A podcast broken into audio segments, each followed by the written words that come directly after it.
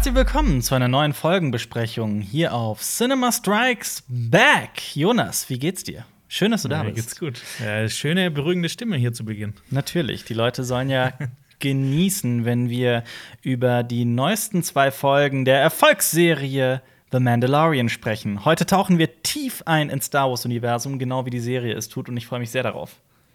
Freust du dich? Ja, ich bin auch gespannt, was du zu den beiden Folgen meinst. Ähm äh, wie ich die finde, werdet ihr gleich erfahren. äh, übrigens gibt es ja das Ganze hier auch äh, als Podcast, obwohl mhm. es ja eigentlich eine Kritik ist, aber wir haben gedacht, ja, komm, dann wenn wir eh so Audio kann man noch schnell mit rausspielen. das auch. Spotify, iTunes, RSS-Feed, Deezer. Genau. Ähm, genau. Und apropos Deezer, ähm, ich entschuldige mich an dieser Stelle, falls wir bestimmte Titel, Namen, Planetennamen, Ortsnamen und so weiter und so fort im Star Wars-Universum falsch aussprechen. Das wird passieren, das ist schon passiert. Und ja, zum Beispiel Savage Operas. Er heißt Savage. Das, sowas tut mir leid. Ähm, und ich glaube, jetzt habe ich sogar schon wieder nicht ganz richtig ausgesprochen. Es ist so schwer im Star Wars-Universum irgendwie alles, alles, alles irgendwie gesehen oder gelesen zu haben. Das ist einfach so eine gigantische Menge. Ähm, Kannst du einfach merken mit Cool Savage Operas. Ja, zum Beispiel. Ähm, noch zu der, zu der letzten Folgenbesprechung. Da ging es ja um die Folgen 3 und 4 der zweiten Staffel. Ähm, also, genau, was ist da nochmal passiert? Zum einen auf dem ähm, auf, auf, auf Trask als Genau, als äh, Mando auf Bo-Katan trifft und einmal zurück auf Navarro, ne? Das waren die letzten zwei Folgen. Genau. Da der Wüstenplanet und der Standardplanet. Der, genau. Ähm, wieso Standardplanet? Also der Mandalorians ja. Standardplanet, weil der da immer vorkommt. Ja, ja. Aber wieso dann Wüstenplanet? Der, du meinst den Wasserplaneten. Du Was habe ich Wüste gesagt? Du hast Wüstenplanet gesagt, genau. Ich oh war gerade auch selber ganz ja. verwirrt. Egal. Ja, ich sag auch manchmal Bio und meine Chemie oder Physik. Ja. da gab es ja den Jeans Guy in der einen Folge mit Bo Katan. Der, dieser Typen, ja. der mit seiner Jeans da so ins Bild reingerutscht ist, aus Versehen, der wurde tatsächlich mhm. digital entfernt. Den kann man nicht mehr sehen auf Disney Plus. Das, das finde ich auch irgendwie so krass, so gruselig, ähm, ne? Bei, bei so neuen Serien, dass mhm. das einfach so gemacht werden kann. Also, mhm. Also das halt, das wird jetzt nie wieder existieren, außer halt auf diesen Bildern. Ja. Äh, und vielleicht in manchen Meme-Videos oder sowas, aber das ja. ist einfach weg. Falls das mal, falls das mal irgendwann auf Blu-ray erscheinen sollte, ist das dann nicht mit dabei. Absolut. Das ist ja auch passiert so bei äh, 13 Reasons Why, Tote Mädchen lügen nicht. Da gab es auch so eine Szene, die äh, einfach entfernt wurde. Es gab auch oder schon ja. Game of Thrones Starbucks, der Becher. Ja. Es gab ja auch ähm, irgendeine Pressevorführung ich erinnere mich, es gab äh, unterschiedliche Schnittfassungen, die im Kino liefen, zu dem Film No Name zum Beispiel. Äh, Your Name, dem äh, japanischen Film. Ah, Wir haben den in der Presseverführung ja. gesehen und da war super mhm. viel äh, äh so K-Pop und, und so Popmusik aus äh, Fernostasien. J-Pop, genau, ja, war da super ja. viel drin. Und dann ähm, habe ich das irgendwie auf Cinema Strikes Back gesagt. Dann kamen Leute zurück und haben so, hä? Also bei mir war vielleicht ein Lied drin und das nur wurde mal kurz angedeutet. Und ich sitze dann so, in meiner, also als ich den Film im Kino gesehen habe, in der Presseverführung war das den gesamten Film über. Und ich bin der festen Überzeugung, dass sie das äh, rausgeschnitten haben. Egal. Ähm, ja. vielleicht noch die, die Kleinigkeit. Äh, letztes Mal ging es ja bereits um Corvus und Calodan, also den, ähm, den, den Planeten Corvus und die Stadt Calodan, um die es ja in der Folge 5 geht. Das ist eine ganz klare Anspielung auf Dune. Denn äh, Paul Atreides äh, Heimatplanet heißt Caladan und auch Corvus so. ist ein Planet, der in Dune erwähnt wird. Und George Lucas okay. hat bereits mehrere Male offen gesagt, dass Dune für Star Wars eine ganz wichtige Inspirationsquelle ist. Das noch der Vollständigkeit Übrigens halber. wird es auch in der sechsten Episode gibt es also eine kleine Einspielung auf Dune, ja. äh, die ich dann später noch erklär, äh, er erzählen werde, ja. erklären werde. Ich weiß sogar, was du meinst. Den Spy Stream, ne? Genau. Ja, ja. Spice. Also ist ja aber auch schon so ein Star Wars-Ding. Aber dazu kommen wir gleich. Dann ähm, vielleicht noch äh, Kommentare zum äh, Einstieg, wie immer, zu der letzten Folgenbesprechung. Cameron mhm. Jason hat geschrieben: Jonas mag Ahsoka nicht. Verzeiht ihm, er ist in Staffel 3. Ab da geht's erst richtig los mit Clone Wars. Ehrlich gesagt, ich habe schon längere Zeit nicht mehr Clone Wars weitergeschaut, weil irgendwie es ist immer so ein bisschen eine Überwindung. Ich weiß, es, wird, es soll jetzt besser werden, aber irgendwie. Also bei mir nicht. Äh, ich habe in letzter Zeit wieder mehr was? geguckt. Ja? Bist ja, du aber immer noch in Staffel 2? Ja, immer noch, ja. Okay. Aber ähm, genau, das ist nämlich auch noch so ein, so, ein, so ein Fakt. Wir haben ja die Folgenbesprechung zu Game of Thrones gemacht, was die Leute sehr gemocht haben. Und dann wurden wir immer wieder gefragt, wann macht ihr wieder Folgenbesprechung zu einer neuen Serie und so. Und das Problem ist halt, bei Game of Thrones konnten wir, kannten wir ja wirklich alles. Da gab es ja nichts irgendwie, was wir in dem Universum nicht schon gelesen oder gesehen hatten. Ähm, da konnten wir so komplett aus dem Vollen schöpfen. Bei Star Wars ist es halt einfach so schwierig. Und Mhm. wir beide sind ja noch Clone Wars Neulinge und haben beide zum Beispiel Rebels noch nicht gesehen. Da fehlt natürlich alles andere, also ganz, ganz viel anderes Kram im Star Wars Universum, auch an Spielen und Brettspielen und äh, äh, anderen Serien und Filmen. Ich meine, ich habe das fucking Holiday Special zweimal gesehen. ähm, und die Ewok-Filme. Also, das ist aber so ein Problem tatsächlich. Auch gerade in der fünften Folge jetzt wenn wir über Ahsoka Tano sprechen, ist es natürlich was, was ganz anderes und emotional irgendwie anders schwerer zu teilen als jemand, der mit Clone Wars aufgewachsen ist oder als Kind gesehen hat und jetzt immer noch äh, total durchsuchtet. Oder das vielleicht auch wöchentlich verfolgt hat seit ähm, 2008. Absolut. Und deswegen, ähm, 2005. das ist schwierig. Aber wir geben unser Bestes und ich hoffe, ihr habt trotzdem Spaß mit den Folgenbesprechungen. Genau. Ja. The Loser, tatsächlich äh, der Nutzername, er schreibt, oder sie, ich finde, dass sich die Folgen anfühlen wie Sidequests. Was sagst du dazu, Jonas? Äh, jetzt gerade mit den neuen zwei Folgen hat sich das wieder erledigt, finde ich. Ja. Ich muss sagen, Äh, also manche, manche fühlen sich an wie Sidequests und ähm, äh, machen so Nebenschauplätze auf, aber ich gerade gerade in den letzten zwei Folgen ist das alles so ein bisschen zusammengekommen und ich habe das Gefühl jetzt, dass es auch gegen Ende hin, die, wenn es auf die letzte Fo- äh, Folge zugeht, dass es da noch mehr, ähm, also noch mehr aus den Sidequests ähm, äh, zu tragen kommen wird. Ja. Also ich weiß, äh, ich weiß, was The Loser meint und ich verstehe dieses Gefühl absolut, aber im Prinzip sind das ja alles Geschichten, die zwar an und für sich geschlossen sind und auf einem eigenen Planeten abspielen und eine eigene, quasi eine eigene Storyline haben, aber im Prinzip führen sie ja doch uns auf der, auf dieser Hauptstoryline immer einen Schritt näher zu dem, zu dem Ziel. Und das ist ja äh, Baby Yoda oder Grogu äh, nach Hause zu bringen, zu seiner, wo auch immer er hingehört. Und äh, ja, aber ich weiß, ich weiß, was er, was er meint. Es ist jetzt kein Film, der so schnurstracks und geradeaus eine Handlung erzählt. Jede Folge Ja. ist ein neues Abenteuer. Jede Folge erzählt auch was Neues. Also teilweise ist das ja auch, ist diese Serie auch wie ein trojanisches Pferd, mit dem John Favreau und Dave Filoni so Clone Wars in die Live-Action reinholen und Rebels. Oder Ähm, Legends äh, an sich, Genau. Legends-Material. die picken sich ja eh immer die Rosinen raus aus den Legends, wobei ich hasse Rosinen. Die picken sich ja immer die geile Scheiße raus aus den, aus den, aus den Legends. Ähm, von daher, also ich, ich empfinde das gar nicht als Schwäche, sondern als ganz große Stärke dieser Serie. Die picken Donuts raus aus der Serie. Genau. Fabis Slime schreibt: Kommen die Mon Calamari und Quarren nicht von Mon Cala? Ich meine, das wurde in Staffel 4 oder 5 von The Clone Wars beschrieben, während dem Bürgerkrieg, wo die Quarren äh, rebelliert haben. Ähm, wir haben nämlich gesagt, dass die äh, Mon Calamari und die Quarren vom Planeten Duck kommen. Auch da wieder die Aussprache, es tut mir leid, wenn die falsch ist. D-A-C. Ähm, das habe ich halt nochmal nachgeguckt, weil es natürlich stimmt, was er schreibt oder sie. Ähm, aber es ist einfach eine andere Bezeichnung für den Planeten Moncala. Äh, oder, oder. Nee, ist ein Planet, ne? Ist kein Mond. Nee, ist ein Planet. Moncala ist ziemlich sicher ein Planet. Ähm, genau, Duck ist nur die Eigenbezeichnung des Planeten. Ja, du, du hast kurz Angst gehabt, dass die Astronomieprofis sich gleich auf dich stürzen, wenn du einen Planeten als Mond bezeichnest. Es ist ein wichtiger Unterschied. Gut, damit würde ich vorschlagen, dass wir in Kapitel 13 einsteigen, oder? In Folge 5 von Staffel 2. Ja, Mann. Wie, Ja. wie auch bei den vorherigen Folgenbesprechungen ist es so, dass ich eine Folge mit viel Liebe vorbereitet habe und eine Jonas. Und diesmal fange ich wieder an. Okay, Ähm, du hast sie mit viel Liebe vorbereitet, bin ich gespannt. Ja, tatsächlich ja, wirklich. Ähm, ich habe mir da sehr viel Zeit genommen für. Ähm, diese Folge heißt The Jedi, also der Jedi. Und der Titel ist tatsächlich interessanter, als man denkt, weil er ein bisschen vielschichtiger ist, als man denkt. Aber dazu kommen wir, wenn wir dann über Ahsoka Tano sprechen. Um die geht's ja hier. Aber wenn man so den Titel The Jedi sieht in Mandalorian, dann klopft ja einem schon mal das Herz. Und es ist so, ich muss allerdings auch ein bisschen lachen, das ist so ein bisschen der, ich weiß nicht, der moderne Star Wars-Trick. Immer wenn es irgendwie um eine neue Figur gehen muss, ja, ist ein Jedi, der die äh, Jedi-Säuberung Order 66 überlebt hat. So, so Stand Episode 4 und 5. Eigentlich gab es nur noch zwei Jedi, Yoda Ja. und Ben Kenobi. Aber nee, es gibt noch tausend andere. Ja. Ähm, genauso wie sowas wie hier, wie hier so. Fallen Order. Ja. Hier The Last Padawan. The Last Padawan? Ähm, Canon, glaube ich. Und dann gibt es ja auch in Rebels, werden ja auch, es gibt ja auch einen, der noch einen anderen ausbildet und so weiter und so fort. Und es gibt eigentlich gibt es noch Tausende. Ja. Ja, es ist tatsächlich Canon. von 2015. Ich meinte äh, als zum Beispiel auch den von Fallen Order. Da ist ja auch, oh, er hat die Order 66 ja. überlebt und gründet jetzt den, den Jedi-Rat neu. Den, ja.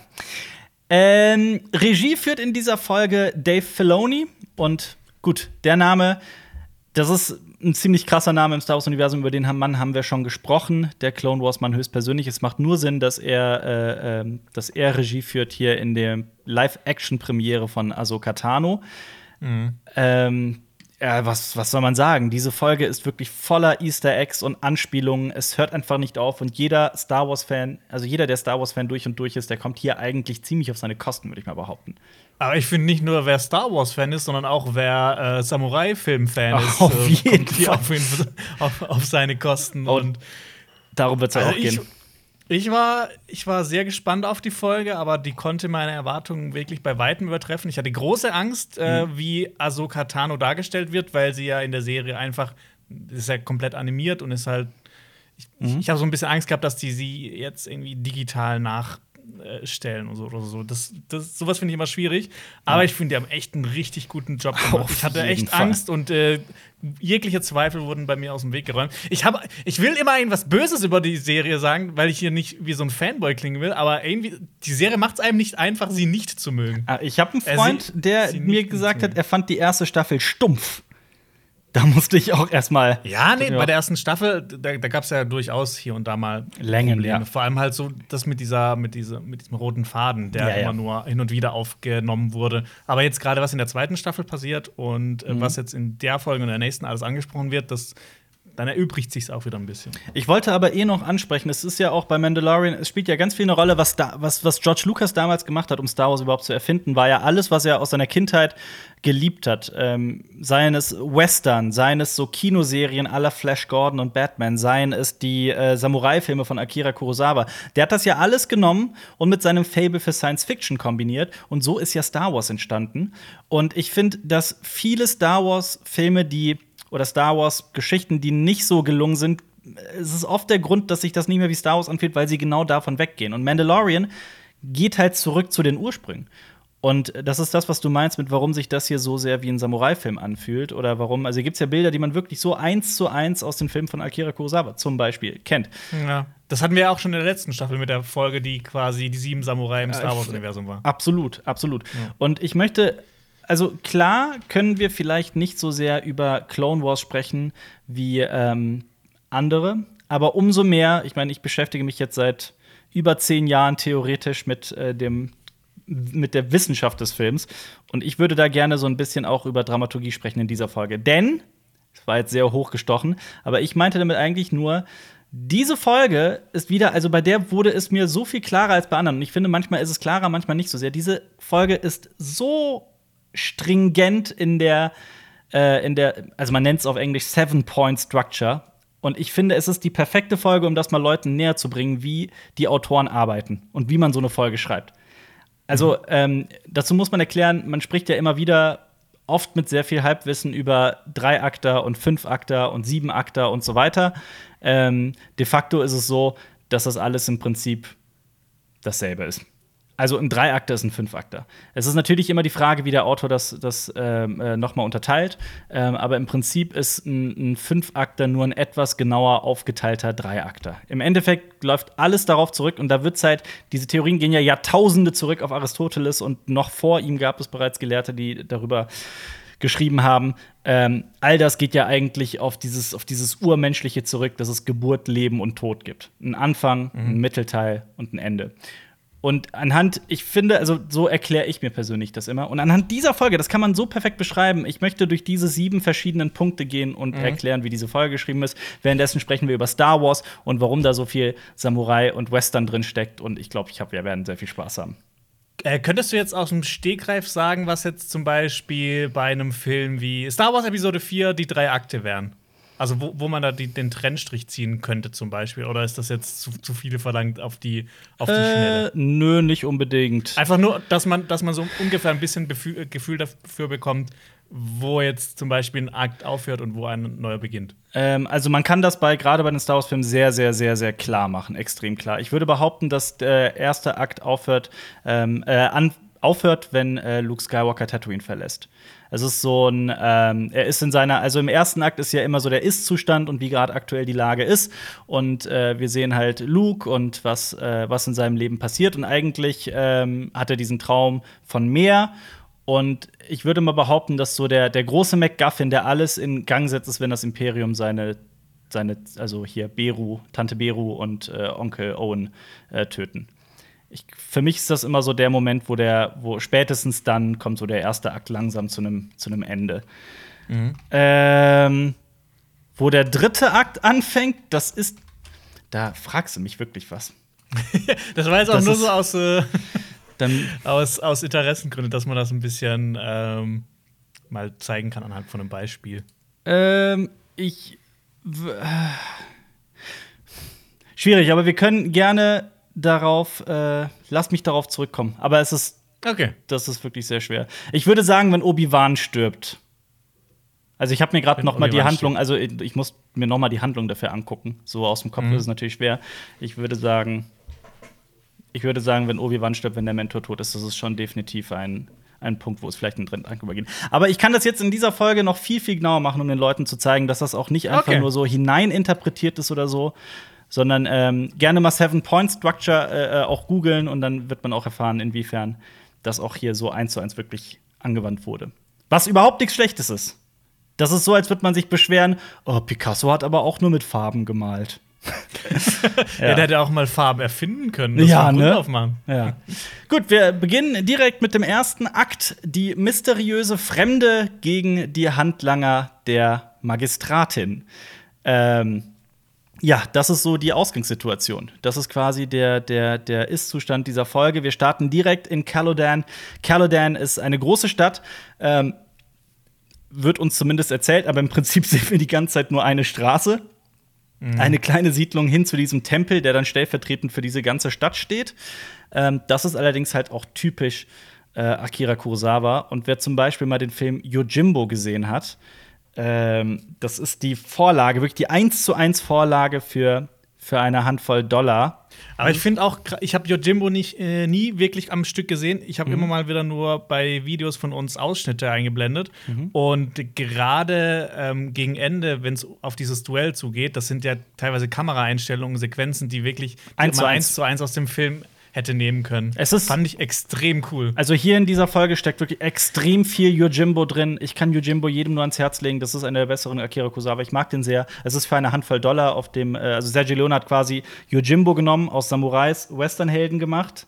Also aus den Samurai-Kämpfern und Ronin haben, hat er einfach Westernhelden gemacht und ne. Und jetzt äh, ist es halt in Mandalorian in mit Sci-Fi. Ja, die äh, Alarmglocken läuten und die Bürger verstecken sich in allen Ecken, so als hätten sie das schon öfter erlebt oder so. So hat, kam mir das zumindest vor. Und wir sehen bereits zum ersten Mal kurz durch diese Tür lunzen, diesen, ähm, der, der später zum Bürgermeister wird. Ich habe es letzte Folge bereits gesagt. Schreiben ist immer Klammer auf und Klammer zu. Hier wird die Klammer bereits geöffnet. Mhm. Dann laufen sogenannte Scout Guards raus. Die sind auch neu mit dieser Folge ins Star Wars-Universum reingekommen, mit diesen komischen Schläuchen um den Mund. Und während draußen gekämpft wird, sieht man zum ersten Mal eine neue Figur, nämlich Lang. Lang ist ein Söldner, der für die Magistratin arbeitet, quasi ihre rechte Hand. Man weiß quasi nichts über ihn, weil er halt, wie gesagt, eine völlig neue Figur ist. Aber hast du ihn erkannt? Äh, zuerst nicht, nee. Ich habe ihn also, auch zuerst nicht erkannt.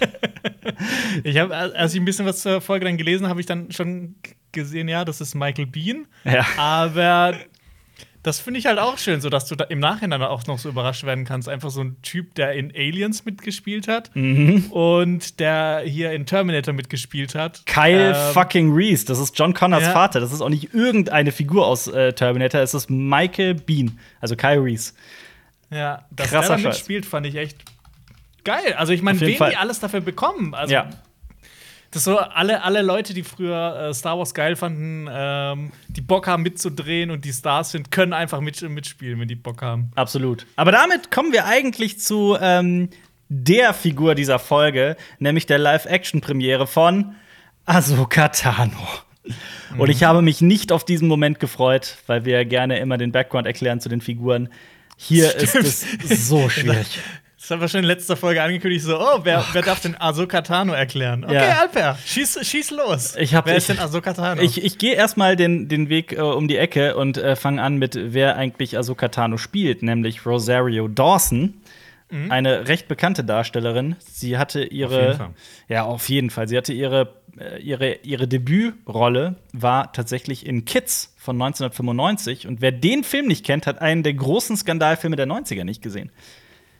Ähm, das ist auch so ein kleines Streitthema zwischen Marius und mir, weil ich, ich muss den noch mal gucken, aber ich habe den als ähm, recht gut in Erinnerung. Hä, und Marius findet ihn schlecht? Oder? Ich bin mir da nicht so ganz sicher. Marius ist da immer ein bisschen vorsichtig mit dem Film. Das ist auch. Ich will da jetzt mein Maul nicht zu weit aufreißen, weil es auch wirklich lange her ist, dass ich den Film gesehen habe. Okay. Deswegen, aber es ist halt, also so viel sei gesagt, es ist auf jeden Fall ein ganz großer Skandalfilm. Ähm, Rosario Dawson ist eigentlich auch eine super interessante Frau, weil sie eine extrem schwierige Kindheit hatte. Ähm, ihre Mutter bekam sie mit 16. Sie kannte ihren Vater kaum und sie lebte ihre gesamte Jugend eigentlich auf der Straße oder in verlassenen Häusern und streifte umher mit ihrer Familie.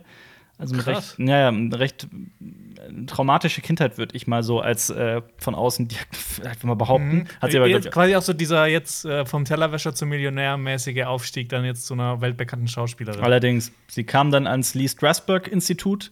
Da ähm, quasi das Institut, das äh, man spricht ja immer vom Method Acting. Lee Strasberg Institut ist eigentlich, soweit ich weiß, die, das Mekka dafür. Ähm, und viele bekannte Schauspieler sind da, haben sich da ausbilden lassen. Zum Beispiel Alec Baldwin, Angelina Jolie, Mickey Rourke, Scarlett Johansson, Julia Roberts. Also die Liste der bekannten Abgänger ist einfach immens. Und diese Rosario Dawson hat angeblich, und das ist gerade aktuell ein ganz heißes Gerücht, sie hat angeblich für drei Ahsoka Tano-Filme unterschrieben. Filme.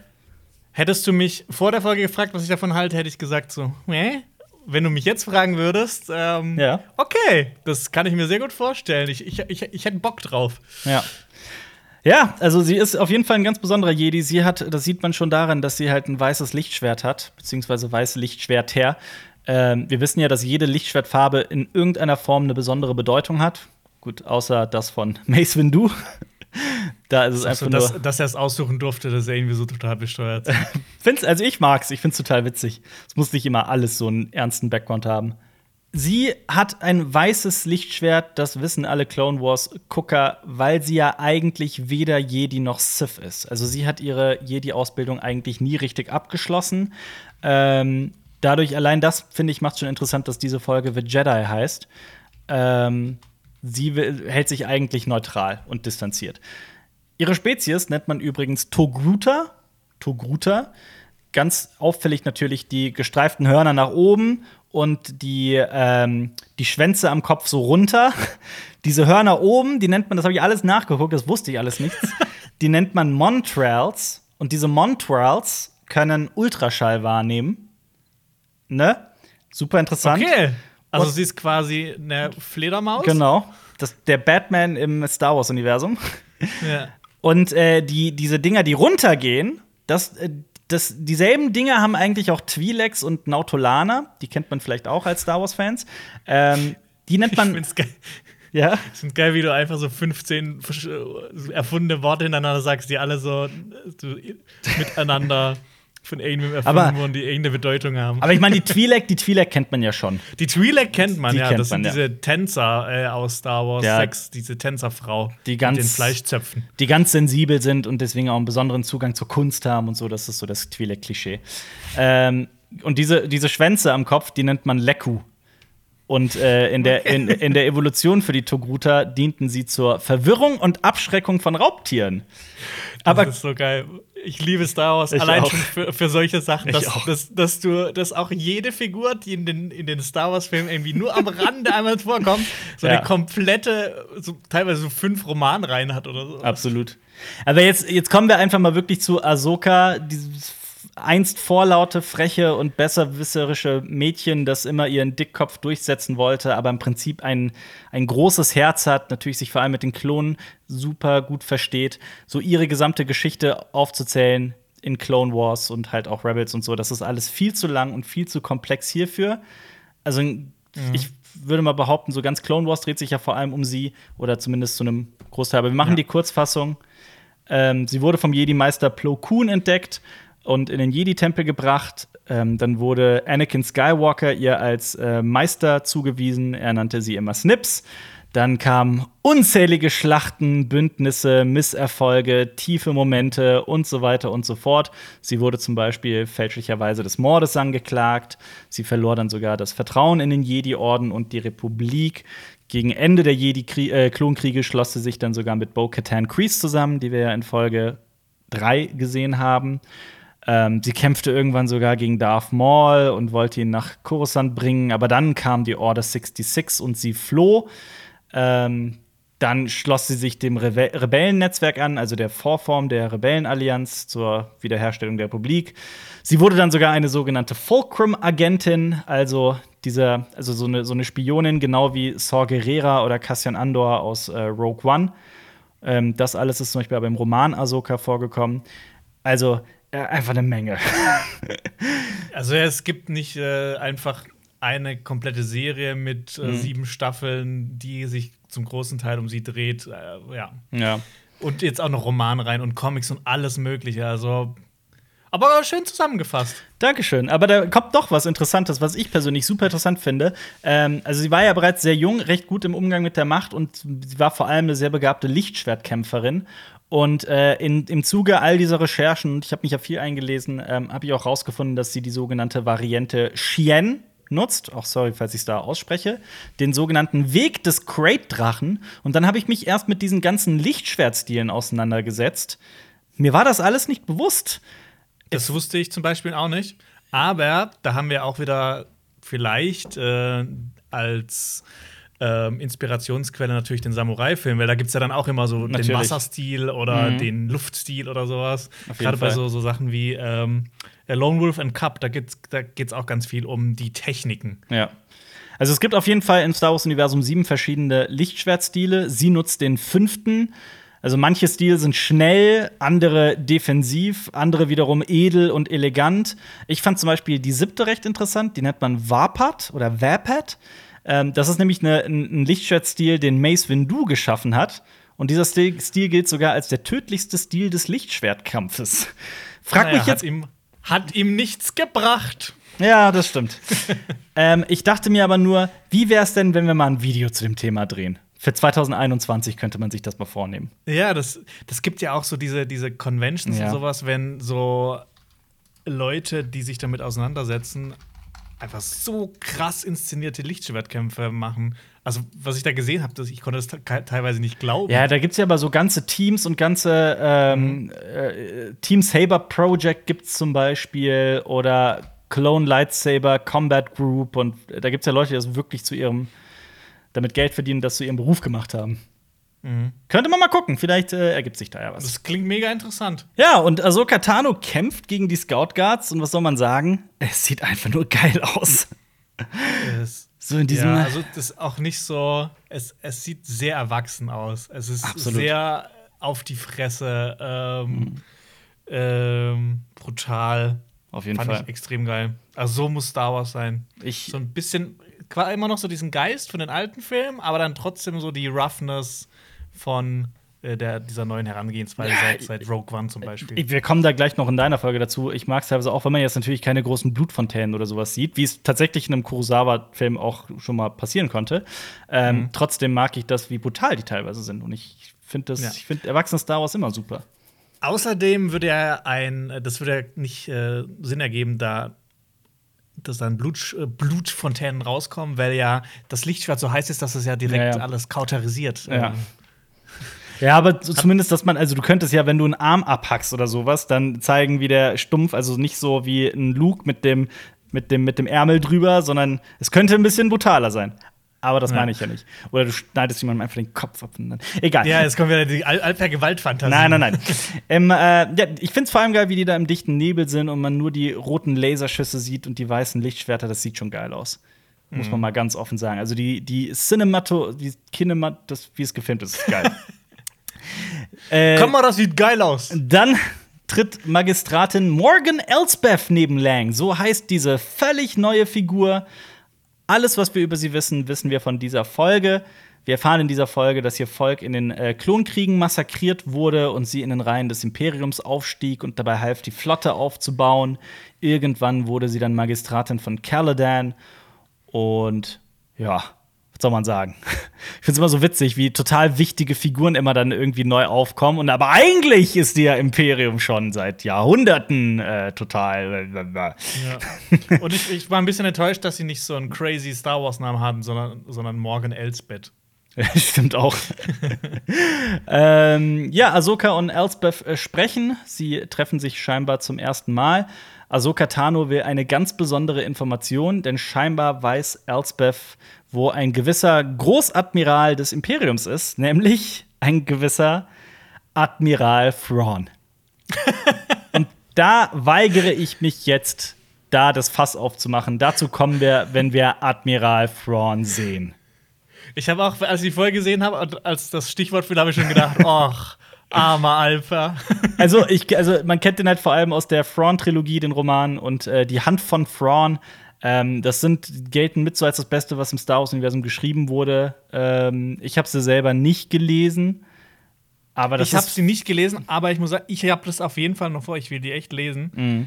Ähm, Im Vergleich zu anderen Star Wars Büchern. Ich habe ja schon ein paar Mal gelesen, als Star Wars 7 rauskam und die waren alle, naja, nicht so geil. Also durch die Rebels ist Thrawn ja auch im, im Kanon zur wichtigen Figur geworden, also innerhalb dieser neuen Storyline, im, also in dieser Gesamtstoryline, um das Wort Kanon mal zu erklären. Aber also in den Legends gilt eigentlich da als eine der beliebtesten Figuren überhaupt.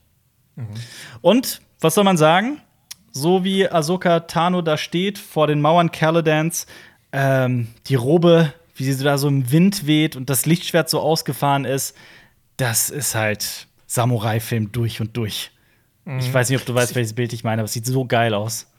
Ich habe auch, also auch die ganze Folge, ähm, ich habe ja vor ein paar Monaten erst ähm, Dings gespielt, ähm, Ghost of Tsushima, mhm. das ja auch auf einer japanischen Insel spielt mhm. und heftigst von äh, japanischen Samurai-Filmen inspiriert wurde. Ja. Ähm, Deshalb, ich, ich bin noch schön in dem Feeling drin. Auf jeden Fall. Ich habe es ja auch gespielt und ich fand es ja auch, ich fand ja sogar noch viel besser, als du es fandest. Mhm. Ähm, also Katano gibt Elspeth dann das Ultimatum von einem Tag und wir starten mit dem Mandalorian-Intro.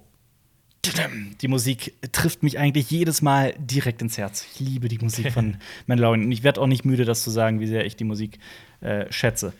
Ich finde, die sollten mal die, die Schrift ändern in Comic Sans im Intro. Genau. das ist eine gute Idee. Mandalorian Holiday Special. Dann starten wir in den zweiten Akt. Mando landet auf dem Waldplaneten Corvus, also er kommt da auch an und hier wird ähm, Warum ist es der zweite Akt? Was passiert hier? Äh, der Hauptkonflikt, der zentrale Konflikt wird hier eingeführt. Also wir sehen unsere Hauptfigur, wie sie auf die Reise geht. Ähm, bei, in der Matrix wäre es zum Beispiel, wenn Neo von der Matrix erfährt oder Harry lernt, dass er zaubern kann, wenn der Brief ankommt. Hier geht der zweite Akt los. Ähm, was ich immer noch so lustig finde, darüber können wir auch gerne mal reden. Das nennt man so in der, in der, in der, äh, wenn man in die Klischeekiste greift. In Star Wars, ich finde das immer so witzig, wie ein Planet immer nur aus einzigen, aus einer einzigen Naturform besteht. Das, so, ja. das nennt man ja, Single Biome Planet tatsächlich. Also kann man gerne mal googeln. Also wenn irgendwie, das ist der Waldplanet, das ist der Wüstenplanet, das ist der Wasserplanet. Das ist der Lama-Planet? ja, irgendwie, irgendwie lustig. Da gibt's auch noch, äh, parallel dazu gibt's auch noch äh, den Trope, nennt man das, so Fernsehklischees und Filmklischees. Äh, das nennt man auch äh, Planet of Hats. Das ist so, wenn alle Bewohner eines Planeten irgendwie eine gleiche Eigenschaft haben. Sie alle sind Gangster oder wie in Canto Bight auf dem in, in die letzten Jedi, alle sind irgendwie Zocker und Planet of Hats heißt irgendwie, alle tragen lustige Hüte. Ja. Aber ja. Die Razor. Oder auf Tatooine, Tatooine, alle sind Abschaum. Alle sind Verbrecher, ja.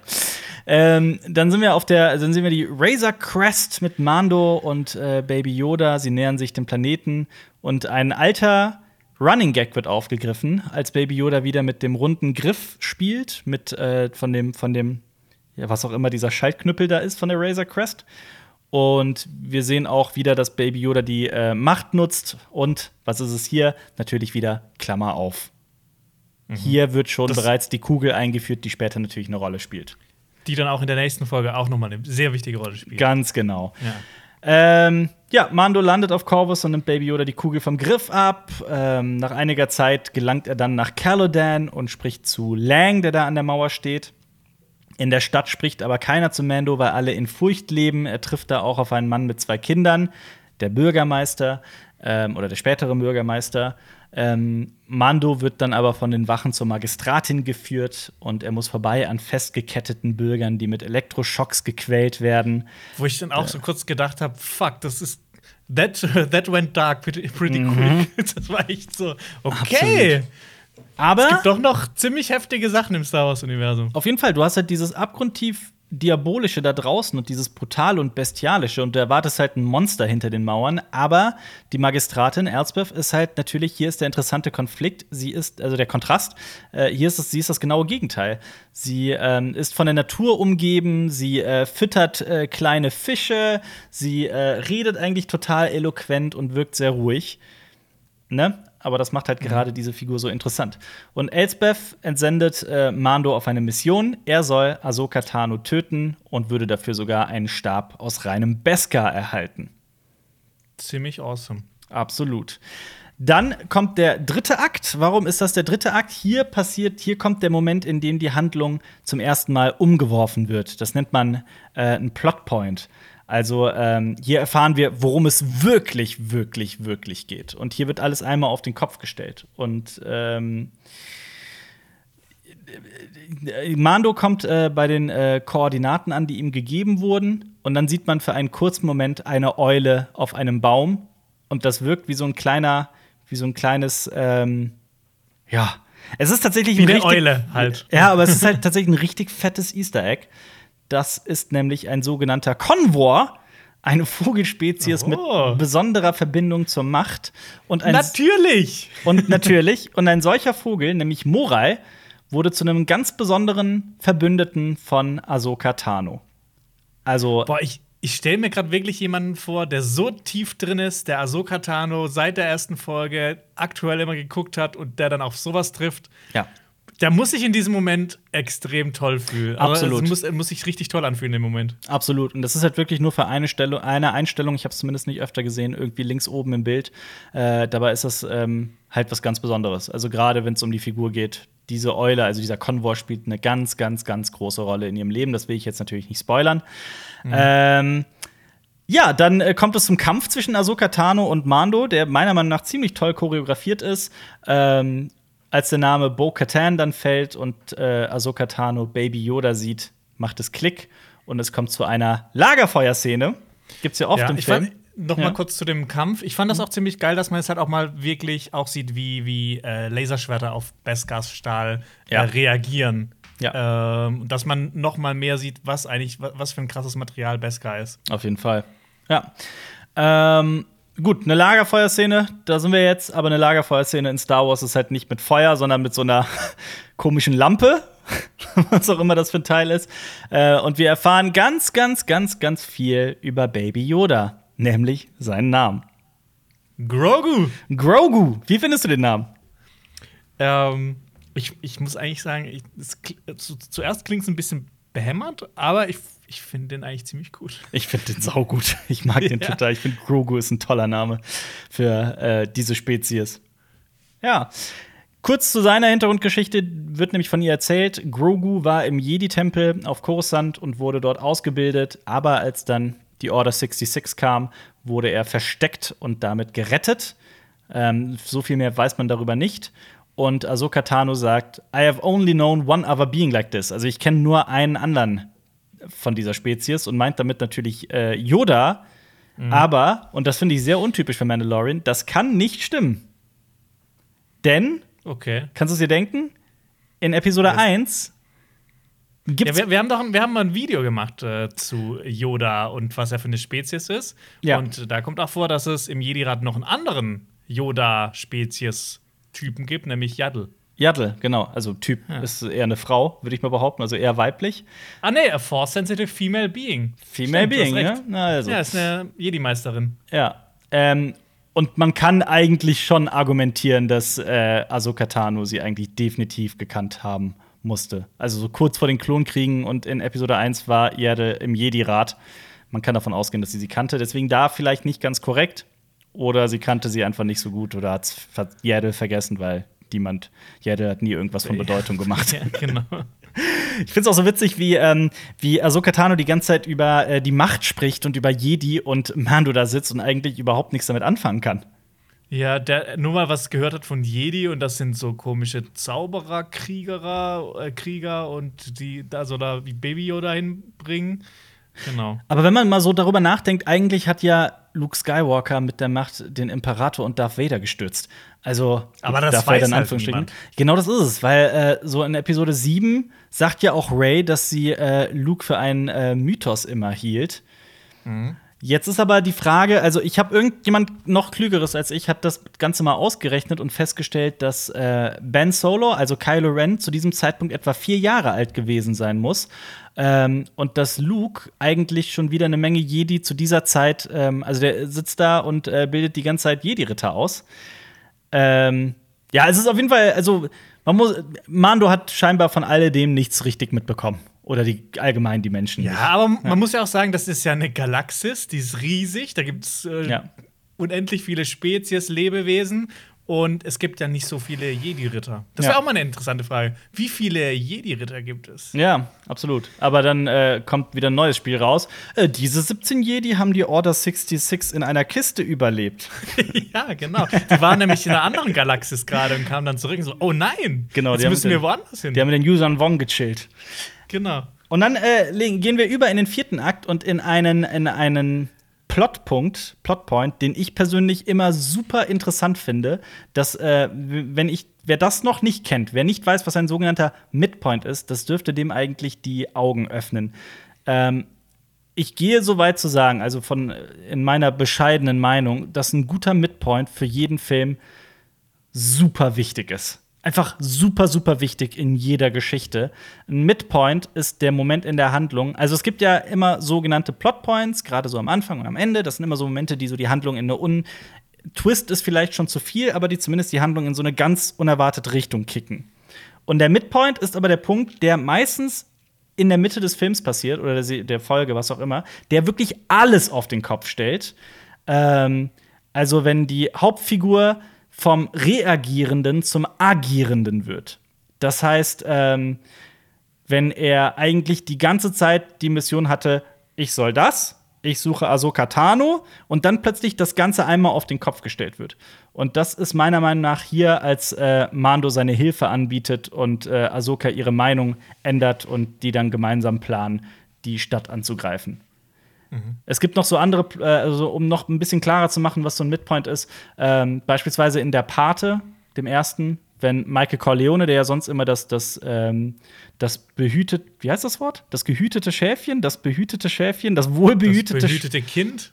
das behütete Kind in der Corleone-Familie ist, der ja auch noch Soldat ist und niemandem jemals etwas Böses getan hat, zu Unrecht. Wenn der plötzlich, also der wird ja sonst immer in der Familie außen vor gehalten als das, als das Küken. Küken war das Wort, das ich gesucht habe. Ah, okay. Und äh, hier in Pate ist zum Beispiel der perfekte Midpoint, als er zum ersten Mal tötet. Als er die zwei, als er den Polizisten und den Türken, ist es der Türke, den er da tötet? Ich überlege gerade. Bratz? Egal, er tötet jemanden im, im, im italienischen Restaurant. Und äh, in From Dusk Till Dawn ist noch ein perfektes Beispiel für einen Midpoint. Da ist es ja ganz klar. Ähm, also immer so gerne mal achten auf einen Midpoint. Wenn ungefähr in der Mitte des Films plötzlich die Figur agiert, einen Plan fasst oder alles irgendwie auf den Kopf gestellt wird. Also so ein starker Midpoint. Ich, ich mag einen guten Midpoint.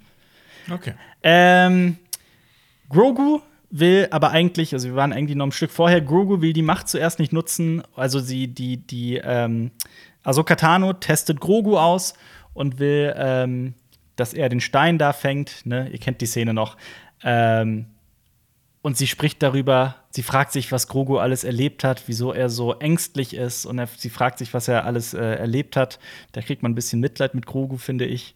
Ja, das ist, vielleicht ist ja auch so ein bisschen wie bei, bei ähm, Fallen Order. Es ist ja auch so, dass äh, da der Held seine Kräfte verbirgt, Mhm. Ja. weil er halt weiß, was äh, bei der Order 66 passiert ist. Genau. Und dass es ihm genauso ergehen wird, wenn, wenn er jetzt seine Macht einsetzt. Genau, der lebt, der, der so in Fallen Order arbeitet, der in so einer Industrieanlage und äh, versteckt seine Kräfte, ja. Ähm, und auch auf Mando hört Grogu eigentlich nicht. Also derart hat er bereits versucht, seine Kräfte immer zu verbergen, dass selbst wenn Mando es von ihm fordert, er das nicht macht. Aber als Mando es dann mit dem, mit diesem Griff, mit dieser Kugel ausprobiert, die wird ja dann quasi zur Metapher für ihre gesamte Reise und für ihre ganze Beziehung, was ich halt irgendwie sehr schön fand, dass das in dieser einen kleinen Kugel halt so äh, ähm, metaphorisch zusammengefasst wird. Ja. Das ist schon und die wurde schön. ja auch schon in der ersten Staffel Genau, das meine ähm, ich, ja. eingeführt. Das ist halt auch toll. Ja, absolut. Und hier wird halt die Klammer zumindest wieder geschlossen in der Folge. Mhm. Und Ahsoka will äh, ihn nicht trainieren, Grogu, weil sie halt natürlich äh, fürchtet, dass all diese Angst und all diese Gefühle ihn zur dunklen Seite der Macht äh, führen könnten. Sie möchte vielmehr, dass Grogus Fähigkeiten schwinden, aber sie ändert ihre Meinung, als Mando seine Hilfe anbietet. Ja, vor allem das Ding ist ja, dass sie Angst hat, ihn auf die dunkle Seite zu führen, weil sie ja genau weiß, wie es ist, wenn jemanden, der einem sehr nahe steht, auf die dunkle Seite der Macht wechselt. Ja, Also Anakin zu Darth Vader. Ja, total. Ganz genau. Ähm, auch da wieder, also wer mit Clone Wars aufgewachsen ist, das gelebt hat, ich will gar nicht wissen, was für ein emotionaler Moment das gewesen sein muss. Aber die Fans lieben ja auch diese Folge. Also so, das Gefühl habe ich zumindest bekommen, als ich das im Internet mal gecheckt habe. Äh, dann kommt der äh, fünfte Akt, der Angriff auf die Stadt. Und hier kommt zu einem Moment, den ich halt super interessant finde. Man nennt das immer die dunkle Nacht. Ähm, das passiert eigentlich in jedem Film ungefähr an dieser Stelle, ähm, wenn es wirklich gefährlich wird. Das sind so für die Figur und allgemein in der Handlung, das sind so die, die todtraurigen, die tiefsten Momente. Ähm, Tod spielt hier eigentlich immer in irgendeiner gewissen Weise eine Rolle. Das kann man sogar, also selbst in so einer Komödie wie, in so einer total albernen Komödie wie Anchorman, das ist, wenn äh, Ron Burgundy seinen Job verliert und halt total in die Depression fällt und man sogar für einen kurzen Moment das Gefühl hat, oh, der könnte sich umbringen, als er da an der Brücke steht. Also in irgendeiner Form, entweder stirbt eine Figur oder ein Mentor, wie hier halt zum Beispiel, äh, wie in Star Wars 4 zum Beispiel Obi-Wan, oder der Tod wird angedeutet. Eine Figur liegt im Sterben, oder ist es halt was komplett Metaphorisches. Es wird irgendwie gefährlich. Ja. In Komödien ist es ja oft, dass zum Beispiel irgendein Geheimnis plötzlich rauskommt und sich dann die Figuren, die jetzt zuerst irgendwie so ein Pärchen waren, Mhm. Ja. dann zerstreiten deswegen. Genau. Genau, und das, das, ähm, also dadurch, deswegen wird der Zuschauer auch immer durch Höhen und Tiefen geführt und das ist eigentlich immer der Moment, der, der, ähm, in dem es wirklich äh, bergab geht. Das, der kommt jetzt hier in diesem Akt. Ähm, wie immer in Mandalorian wird erstmal ein Plan geschmiedet. Elsbeth hat eigentlich nur die paar Scout Guards, zwei Assassinen-Droiden und Lang. Äh, Das ist halt echt nicht viel Gegenwehr, viel Schutz. ähm, Es ist nicht wie bei die sieben Samurai nee, das stimmt. Mit, mit einer ganzen Armee. Ja. Ahsoka. Oder wie bei, bei 13 Assassins, wo 13 Samurai gegen 200 Männer kämpfen. Ja. Den musst du angucken, der ist sogar, ich gucke den alle zwei Jahre an. Mhm. Das ist quasi die sieben Samurai mal sieben. Ja. Okay. Dann ähm, Ahsoka klettert auf die Mauer und die Alarmglocke kann gerade so noch äh, geläutet werden. Sie tritt dann vor Elsbeth und ihre kleine Armee da. Und äh, wir haben einen äh, Samurai-Showdown. David gegen Goliath. So ein kleiner Ronin quasi aus dem Samurai-Film gegen den diabolischen Machthaber. Ähm, sie wirft dann aber, es kommt noch nicht zum Kampf, sie wirft einen Teil von Mandos Rüstung für Elsbeth. Also da erfahren wir auch, okay, das war der, der Plan von den beiden, dass Ahsoka Tano so tut, als hätte Mando seinen Plan nicht geschafft und sie hätte ihn getötet. Ähm, und man sieht, was ich jetzt super interessant finde, man sieht, wie geschockt Elsbeth ist. Und das zeigt auch so ein bisschen das Standing von Mandal Mandalorianern in der Galaxis. So, oh krass, die hat's geschafft, einen Mandalorianer zu töten. Oh mein Gott. Aber sie ist halt auch die Person, die sie ist, äh, Elsbeth, und sie hat diese, sie hält diese Fassade aufrecht. Und dann äh, geht der Kampf erneut los und Ahsoka verschwindet über die Dächer. Die Magistratin will bereits die Bürger massakrieren lassen, aber Mando kommt ihr zuvor und gemeinsam mit den Bürgermeistern befreien, äh, befreien Mando. Also gemeinsam mit dem Bürgermeister befreit Mando dann die Gefesselten und ja, alle werden gekillt. Also hier kommt ja tatsächlich auch zum ersten Mal so richtig auch der, der, der Tod ins Spiel und die Gefahr. Und äh, dann tritt tatsächlich äh, Ahsoka vor Lang, glaube ich, erstmal, genau, erstmal vor Lang und dann kommen die äh, Droiden dazwischen. Bla bla bla, das ist eine Kampfszene. Ja. so ein bisschen. Viel Action. Viel Action. Auf jeden Fall kommt es dann natürlich zu, ähm, zu äh, also also wir so in den sechsten Akt übergehen, nämlich zum großen Showdown, das große Finale, wo sämtliche Handlungsstränge zusammengeführt werden und sich das Ganze langsam äh, zu einem zu einem Ende kommt. Dann steht nämlich plötzlich Mando vor Lang und Ahsoka steht vor Elsbeth. Es ist Frau gegen Frau, Mann gegen Mann, Individualität gegen Uniformität. Es ist ähm, Samurai drinnen gegen Western-Duell draußen. Wir sehen ja sogar, wie Mando, also diese, diese berühmte Western-Einstellung auf den Pistolengurt, äh, wie Mando kurz davor ist, seinen Blaster zu ziehen. Und dann geht der Das- Kampf los. Das ist ja eigentlich, als wäre das für dich wie für dich geschaffen. Äh, Auf der einen Seite ein Samurai-Kampf, auf Ja, der anderen Seite ein, ein, ein klassisches äh, Duell. Ja, es ist- ähm, Western-Duell. Ich finde ich find diese Folge ja auch einfach fantastisch. Ja. Die macht einfach so viel Spaß. Ich fand sie mega. Ähm, ja, und dann äh, erfahren wir, dass Elsbeth halt scheinbar doch ganz gut kämpfen kann. Und äh, sie schlägt sogar Ahsoka mit ihrem, mit ihrem Stab, mit ihrem Beskar-Stab das Lichtschwert weg. Und ich wollte dich da mal fragen, Jonas, du bist doch. Du hast doch einen Background in den Ich, ich habe einen Martial Background. Arts. In den Martial Arts. Äh, ich, ich war drei Jahre im Kendo, aber ich kann dir jetzt nicht so viel dazu sagen, weil Kendo, ähm, da ist, da, das ist schon sehr reglementiert. Da ist es nicht, dass man irgendwie so rumwirbelt und irgendwelche Hm. dann den, äh, den, das Schwert um äh, einmal im Kreis dreht und irgendwelche krassen ähm, Performance macht. Also das ist eher sowas, es geht darauf, zum Beispiel einen Kopftreffer zu erlangen oder äh, auf einen Handgelenktreffer Mhm. oder auf die Hüfte. Also es gibt halt wirklich auch die drei und dann gibt es noch einen auf ähm, den Kehlkopf quasi. oh, okay. Aber der kam, so wie ich das gelernt habe, kommt der eigentlich nicht so oft vor. Ähm, und genau mit diesen ähm, Treffern bekommt man auch Punkte. Deshalb, manchmal stellt man sich so Kendo vor, okay, das ist ja wie so Samurai-Kampf wie aus dem Film. Ähm, aber das ist sehr viel auch mit ähm, so, ich würde mal sagen, was ich immer so gelernt habe, war, es ist sehr viel ein mentaler Kampf. So, mein, mein, ähm, mein Sensei hat mir damals beigebracht, ähm, oder eine Geschichte erzählt von zwei Samurai, die über einen Fluss gehen wollten. Und da war nur ein Baumstamm und ähm, die sind beide gleichzeitig dahin bekommen. Der eine von der einen Seite, der andere von der anderen Seite. Dann haben die sich hingestellt und haben quasi diesen Kampf mental ausgeführt. Dann hat irgendjemand dann gewonnen Ja. und einer ist dann quasi zurückgetreten, dass der zuerst äh, drüber gehen konnte. Und so ha habe ich das, ich bin jetzt, ich habe das schon ewig nicht mehr gemacht. Das war in meiner Jugend, aber so, da habe ich sehr viel mitgenommen daraus. Also es ist schon sehr eine interessante ähm, Kampfsportart, die ich dann aber irgendwann aufgehört habe. weißt du, wie ich das auf dem Baumstamm gelöst hätte? Du wärst einfach drüber gesprungen über, das, über den Fluss. Nein, mit Schnick, Schnack, Schnuck. Schnick, Dann braucht man noch keine Kendo-Ausbildung. Aber wie fandest du die Kampfchoreografie? Ich fand die nämlich ziemlich geil zwischen den beiden.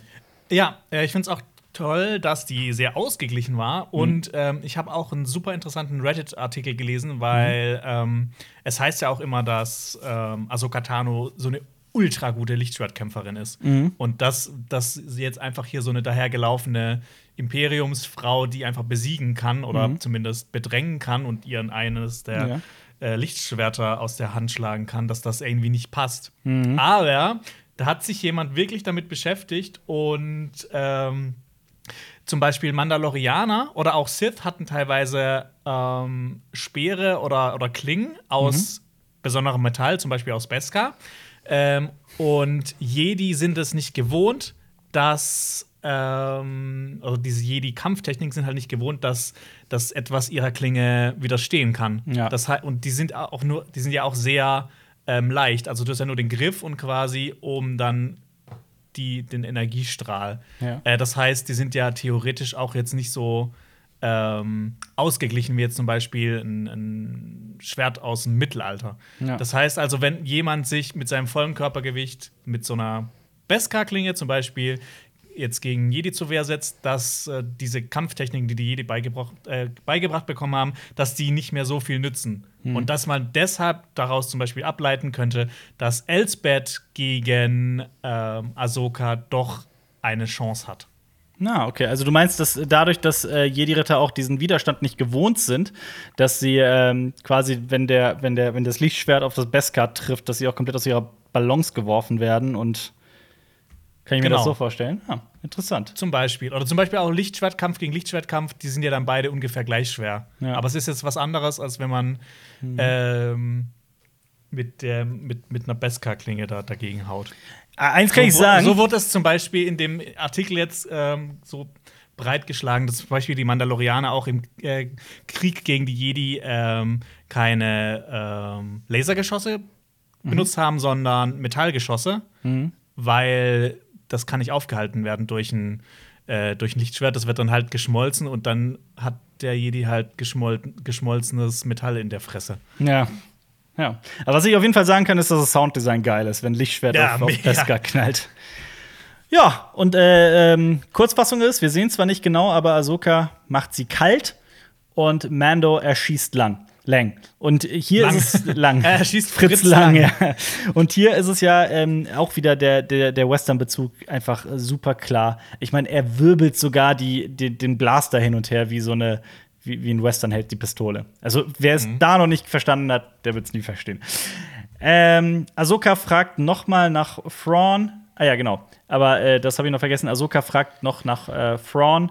Wir wissen aber nicht ähm, eigentlich genau, was, was mit Elspeth passiert und ob sie die Info verrät und so weiter. Das, das erfahren wir alles nicht. Ja, also ich kann mir vorstellen, dass Thrawn zum Beispiel für eine dritte oder vierte Staffel vielleicht auch als Antagonist Ja. gehandelt werden könnte. Ja.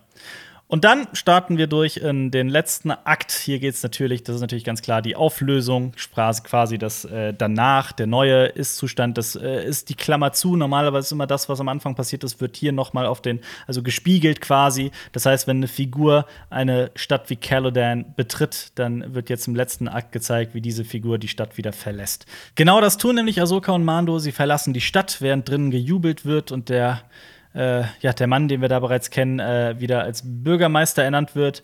Äh, Ahsoka gibt Mando den Stab aus Beskar. Mando geht dann natürlich noch Baby Yoda holen. Also übrigens auch mal so nebenbei. Er mag zwar Grogu heißen, aber ich glaube, ich werde ihn bis in alle Zeiten Baby Yoda nennen.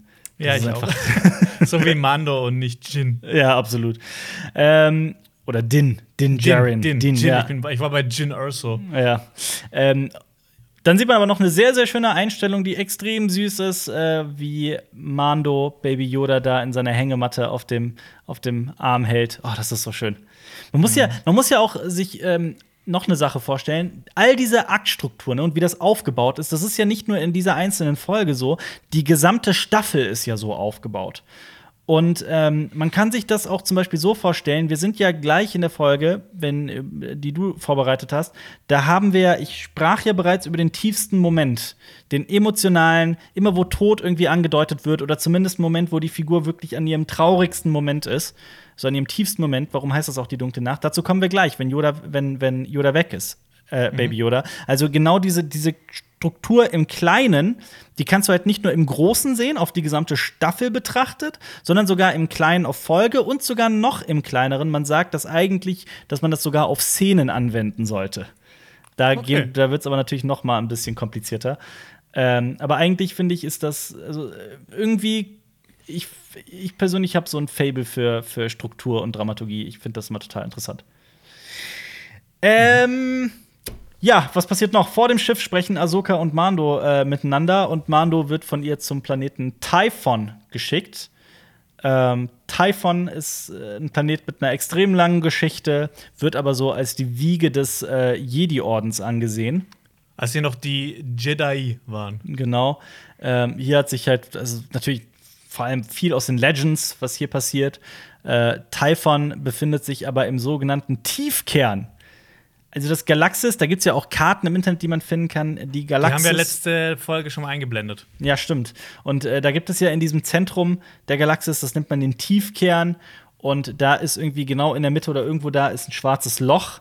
Und da gibt es ein, ähm, eine gigantische Schwerkraft. Und dadurch ist es, jede Reise in den Tiefkern ist gefährlich. Ähm, das wird hier in Mandalorian natürlich nicht erwähnt. Also er reist ja wirklich einfach dann gleich zu Typhon in der nächsten Folge. Aber eigentlich ist es gar nicht so ungefährlich, Typhon, nach, nach Typhon zu reisen. Und hier, sagt man, war auch der erste Jedi-Tempel überhaupt, ever. Und ja, was soll man sagen? Sie, äh, Mando soll Baby Yoda auf diesen Stein setzen und falls Baby Yoda die Macht ergreift, kann ein Jedi auf ihn aufmerksam werden. Ich habe hier echt fest damit gerechnet, dass, wir, dass er vielleicht zu Anakin spricht oder also zu Luke, vielleicht zu Yoda. Ja, zu ja, Anakin ja nicht mehr, aber Luke, ja. Wieso? Also es kann ja sein, mit dem Machtgeist in irgendeiner Form, verbunden durch die Macht. Wer weiß. Ach so, ja. Also ich- Okay, doch. Aber ich habe in dem Moment, also mein erster Gedanke war natürlich Luke, aber dann dachte ich mir, wie cool wäre das denn, wenn er auf Yoda oder auf Anakin oder auf Obi-Wan Kenobi treffen würde? Aber wer weiß. Ah, Obi-Wan Kenobi wäre schon awesome, weil dann könnte man ja, diese Obi-Wan Kenobi-Serie soll ja auch noch irgendwann kommen. Das wäre ja Absolut. der perfekte Teaser dafür. Ich könnte mir halt auch vorstellen, wenn diese Ahsoka Tano-Filme gemacht werden, ähm, ich glaube auch eher für Disney Plus als fürs Kino, aber wer weiß, da müsste ja auch Anakin in irgendeiner Form als Machtgeist eine Rolle spielen. Ja. Wer weiß. Auf jeden Fall verlässt Mando äh, äh, dann Ahsoka und äh, ihre letzten Worte sind: Möge die Macht mit dir sein. Es ist ein wunderschöner Abschied. Wir werden jetzt nicht erfahren, inwiefern äh, Ahsoka Tano hier noch eine Rolle spielen wird. Was glaubst denn du? Ich glaube, ich, ich weiß es nicht. Ich kann mir gut vorstellen, dass sie, dass sie noch mal vorkommt, weil es wirklich vielleicht ein bisschen schade wäre, wenn sie nicht mehr vorkommt. Ja. Aber ich kann mir auch genauso gut vorstellen, dass sie nicht mehr vorkommt, obwohl sie jetzt eigentlich nach Admiral Thrawn. Also ich könnte mir zum Beispiel, wie gesagt, ich äh, habe ja, ich habe ja jetzt vermutet, dass vielleicht Thrawn in der nächsten Staffel eine Rolle spielt. Dann kommt sie ja wahrscheinlich auch noch mal vor, weil sie ja das angesprochen hat. Ich könnte mir vorstellen, dass sie eine Rolle spielen wird für, ähm, also für ihre eigenen Filme, dass diese gesamte Thrawn-Storyline vielleicht dann Oder in so. ihren eigenen Filmen auserzählt wird. Weil ich meine, es ist im Endeffekt, ist es Disney. Ähm, das Erfolgsmodell heißt Marvel, dass man all diese Filme und Serien in irgendeiner Weise immer miteinander kombiniert und diese Gesamterzählung macht. Und eigentlich wäre es der, der, der typische Move jetzt mit Ahsoka Tano, das hier in Mandalorian anzudeuten, das dann aber in ihren eigenen Filmen auszuerzählen. Ich finde es auch krass, dass es halt so lange gedauert hat. Also, dass Mandalorian kommen musste, der, der, was halt wirklich mal zum ersten Mal so die Star Wars Einzelwerke miteinander verbindet irgendwie. Ja, absolut. Und wo du gerade auch bei dem Thema bist, also ihre Stimme hört man ja auch in Episode 9. Ähm, Und das heißt ja auch schon was. Eigentlich sind das ja alles Jedi, die ähm, ja gestorben sind. Und man müsste ja jetzt eigentlich davon ausgehen, dass sie bis zu den Ereignissen von Episode 9 sterben müsste. Also, es müssen ja alle Ja. ster- Also, aber sie, sie sieht ja. Ist sie ein Jedi oder ist sie jetzt kein Jedi? Äh. Also, ja, das ist halt immer so die Frage. Aber wahrscheinlich dann, vielleicht stirbt sie als Jedi, keine Ahnung. Ja, absolut. So irgendwie, vielleicht gibt es da noch so eine Handlungsentwicklung, dass sie dann doch noch irgendwie Ja. Jedi wird. Aber, und das ist das Letzte, was in dieser Folge passiert, also so von Episode 7 und Episode 1, Klammer auf, Klammer zu, und das muss sich spiegeln. Diese gesamte Folge begann damit, wie Ahsoka aus dem Wald kam, und sie endet damit, wie Ahsoka zurück in den Wald geht. Ja, das nennt man dann Klammer auf, Klammer zu im wahrsten Sinne des Wortes. Und dann sind wir jetzt quasi im Midpoint dieser, dieser, dieses Videos. Das stimmt, ja. Das ist wahr. Ähm, und kommen zu der nächsten Folge oder willst du noch was? Nö, ähm, alles gut, mach ruhig weiter. loswerden? Es hat, die, die Folge hat jetzt schon lang genug gedauert, die zu besprechen. Genau, Kapitel 14, äh, The Tragedy, beziehungsweise die Tragödie. Ähm, Regie hat hier Robert Rodriguez geführt und dieser Mann ist alles andere als unbekannt. äh, Ja. Wo soll ich anfangen? El Mariachi, Desperado, Sin City, irgendwann in Mexiko, Spy Kids, äh, From Dusk Till Dawn, wie du gerade vorhin schon erwähnt hast. Ein mexikanischer Regisseur. Planet Terror, ähm, will ich noch erwähnen. der mit sehr actionreichen Filmen bekannt geworden ist. Guter Freund Ähm, von Feuer, Quentin. Feuergefechte, äh, Desperados, äh. Mexiko. Gute Freunde. Richtig toller Filmemacher. Guter Freund von ich. Quentin Tarantino. Äh, genau, ein guter Freund von Quentin Tarantino. Der hat ja auch, der hat sogar einen eigenen Fernsehsender gegründet und alles Mögliche. Also der ist schon sehr umtriebig, aber und, und ein Standardwerk geschrieben. Ein sehr bekanntes Buch namens äh, Wie ich einen Film machte mit 6000 Dollar Dings da. Das ist ein Genau, sehr El erfolgreiches Mariachi. Da geht es ja um El Mariachi. Genau. Ähm, und was soll man noch zu Robert Rodriguez sagen? Ah, genau, äh, sein letzter Film war ja Alita Battle Angel. Allgemein zu der Folge, die ist ja nur 33 Minuten lang, aber halt 33 Minuten mit Abspann und mit Recap der letzten Folge. Und ich Ja. muss sagen, was alles in 30 Minuten wirklich Handlung passieren kann, was hier passiert ist, wirklich toll. Hut die ab. Haupthandlung wird weitergeführt, äh, ganz viele lose Enden werden miteinander verwoben, die jetzt in den letzten Folgen schon vorkamen. Ganz viele Figuren werden angesprochen, die in der ersten Fas äh, Staffel zum Beispiel auch schon vorkamen und dann nicht mehr. Sag es. Und ich, ich habe das. Gefühl, uns erwartet wirklich ein großes, großartiges Finale. Jonas, sag es. Sag den Namen. Sag den Namen. Sag den Namen. Sag den Namen. Bill Worum geht's in Burr? der Folge? Nein, nein. Sag den Namen. Worum geht's in der Folge? Worum geht's in der Hä? Folge? Wer, wer kommt in der Folge vor? Ach so, Boba Fett. Boba fucking Fett. Boah, ich hab mir ist ein ich hatte einen Ständer in der Hose, als ich die Slave One gesehen habe, wie die da so entlang flog. Alter Vater. Oh, ich freue mich drauf gleich darüber zu reden. Ja. Ähm, ich fand die Folge an sich auch wieder großartig. Es gab aber so ein paar kleine Plotholes und Ungereimtheiten, da komme ich aber noch im Einzelnen drauf zu. Ähm, aber genau, was du gesagt hast, Boba Fett, diese Droiden, die Macht, Mhm. wir sind hier ultra tief in der Lore drin. Und ähm, ihr habt es vielleicht schon gehört in den letzten Folgen. Das ist genau das, auf was ich gewartet habe. Also, dass es wirklich so mit dieser Haupthandlung weitergeht, was Ja. mich auch so gestört hat an der ersten Staffel. Ähm, und ich habe das Gefühl, dass wenn mehr solche Sachen kommen, mit Boba Fett, mit dieser Haupthandlung, die fortgeführt wird, dass die Serie irgendwie noch erfolgreicher wird und noch mehr bei den Leuten ankommt, weil sich halt ähm, die Leute dafür interessieren. Weil ich hatte ich hatte das Gefühl, dass in Deutschland das Mandalorian noch nicht so sehr angekommen ist. Ja, habe ich auch. Aber ich, ich muss auch sagen, also wenn mir vorher jemand gesagt hätte, ja, und dann äh, spielt Boba Fett wieder eine Rolle, hätte ich gesagt, ja, natürlich nette Idee, aber eigentlich kann das nur schief gehen. Man muss aber sagen, alter Vater, ist das, oh Gott, ich, ich, ich fand's auch, ich bin genau bei dir, ich fand's auch großartig. Gut, soll man dann in die Folge reinstarten? Gerne, gerne. Äh, genau. Wir befinden uns zuerst auf der Razor Crest. Ähm, das ist eine sehr berührende Szene. Wir öffnen wieder eine inhaltliche Klammer. Äh, Grogu spielt mit diesem Schalthebelball, habe ich es mal genannt. ähm, und ähm, Mando macht sich so ein bisschen. Er freut sich drüber, dass er jetzt Baby Yoda endlich mit seinem Namen ansprechen kann. Ja, Was auch wirklich toll ist. ja. Ähm, Grogu nutzt jetzt hier auch zum ersten Mal die Macht und ich hatte das Gefühl, dass man Mando auch so ein bisschen stolz ist. Ähm, weil bisher war ja Baby Yoda eher so, ich sag mal, nur so ein Anhängsel. Er hat ihnen zwar hin und wieder das Leben gerettet, aber so, eigentlich war Mando nur dafür da, Baby Yoda zu beschützen, aber durch die Szene oder durch die Anwendung der Macht äh, merkt man ja einfach, dass Also- Baby Yoda zum Mehr fähig ist. Also klar, die Beziehung von denen entwickelt sich, aber man muss ja auch sagen, dass, ähm, dass, dass Mando als Foundling, als, wie nennt man das auf Deutsch, Findelkind, ähm, Ja, auch ja. ein, ein, ein, ein Herz hat für jemanden wie Grogu. Und ich finde es halt auch interessant, dass dann aber auch noch darüber hinaus halt, äh, das stellt sich ja auch dann bei Boba Fett hinaus, dass äh, äh, raus, dass, dass Django Fett ein, ein Foundling war. Also das ist ja doch irgendwie dieses, und Luke Skywalker war das ja auch im Prinzip. Also, dass, dass dieser Aspekt von der Original Star Wars-Serie so jetzt hier auch wieder aufgenommen wird. Das finde ich so schön, das ist so herzerwärmend. Und das ist, Ja. und ich finde, das ist die richtige Art, mit der Originaltrilogie umzugehen und diese Hommagen einzubauen. Nicht wie Star Wars Episode 9, um nochmal dieses Bashing, dieses uralte Bashing nochmal jetzt äh, raus äh, zu betreiben. Halt einfach alles, was irgendwie in Star Wars passiert ist, einfach wieder aufzuwärmen. Und irgendwie da einen anderen Stempel drauf zu packen, aber im Prinzip ist es dasselbe. Das hier macht halt, das hier geht halt viel kreativer und irgendwie viel schöner damit um, finde ich. Ja. Es ist ja auch äh, irgendwie erstaunlich, wie viele Waisenkinder eigentlich so eine wichtige Rolle haben in, in Star Wars. Aber nicht halt nicht, nicht nur in Star Wars, sondern auch in Herr der Ringe. Frodo oder in, in Harry Potter. Harry Potter. Allerdings. Ja. Ich habe auch das Gefühl gehabt, so jetzt gerade noch mal in der Szene, dass sich Mando als Figur auch weiterentwickelt hat, jetzt über die komplette Serie. Also halt eben vom skrupellosen Kopfgeldjäger zur, zum sorgenden Bruder oder Vaterersatz, je nachdem, wie man jetzt seine Beziehung zu Grogu sieht. Ja, und auch, dass er, dass er auch langsam versteht, ähm, also er war ja der Ultra, der, ja, Fanatiker ist vielleicht zu hart, aber der sehr konservative Mandalorianer, der jetzt auch durch den Kontakt zu Bo-Katan Kreese halt auch lernt, dass er eigentlich, dass es auch, ne, dass er einem Credo folgt, das so eigentlich total, ja, äh, extremistisch ist.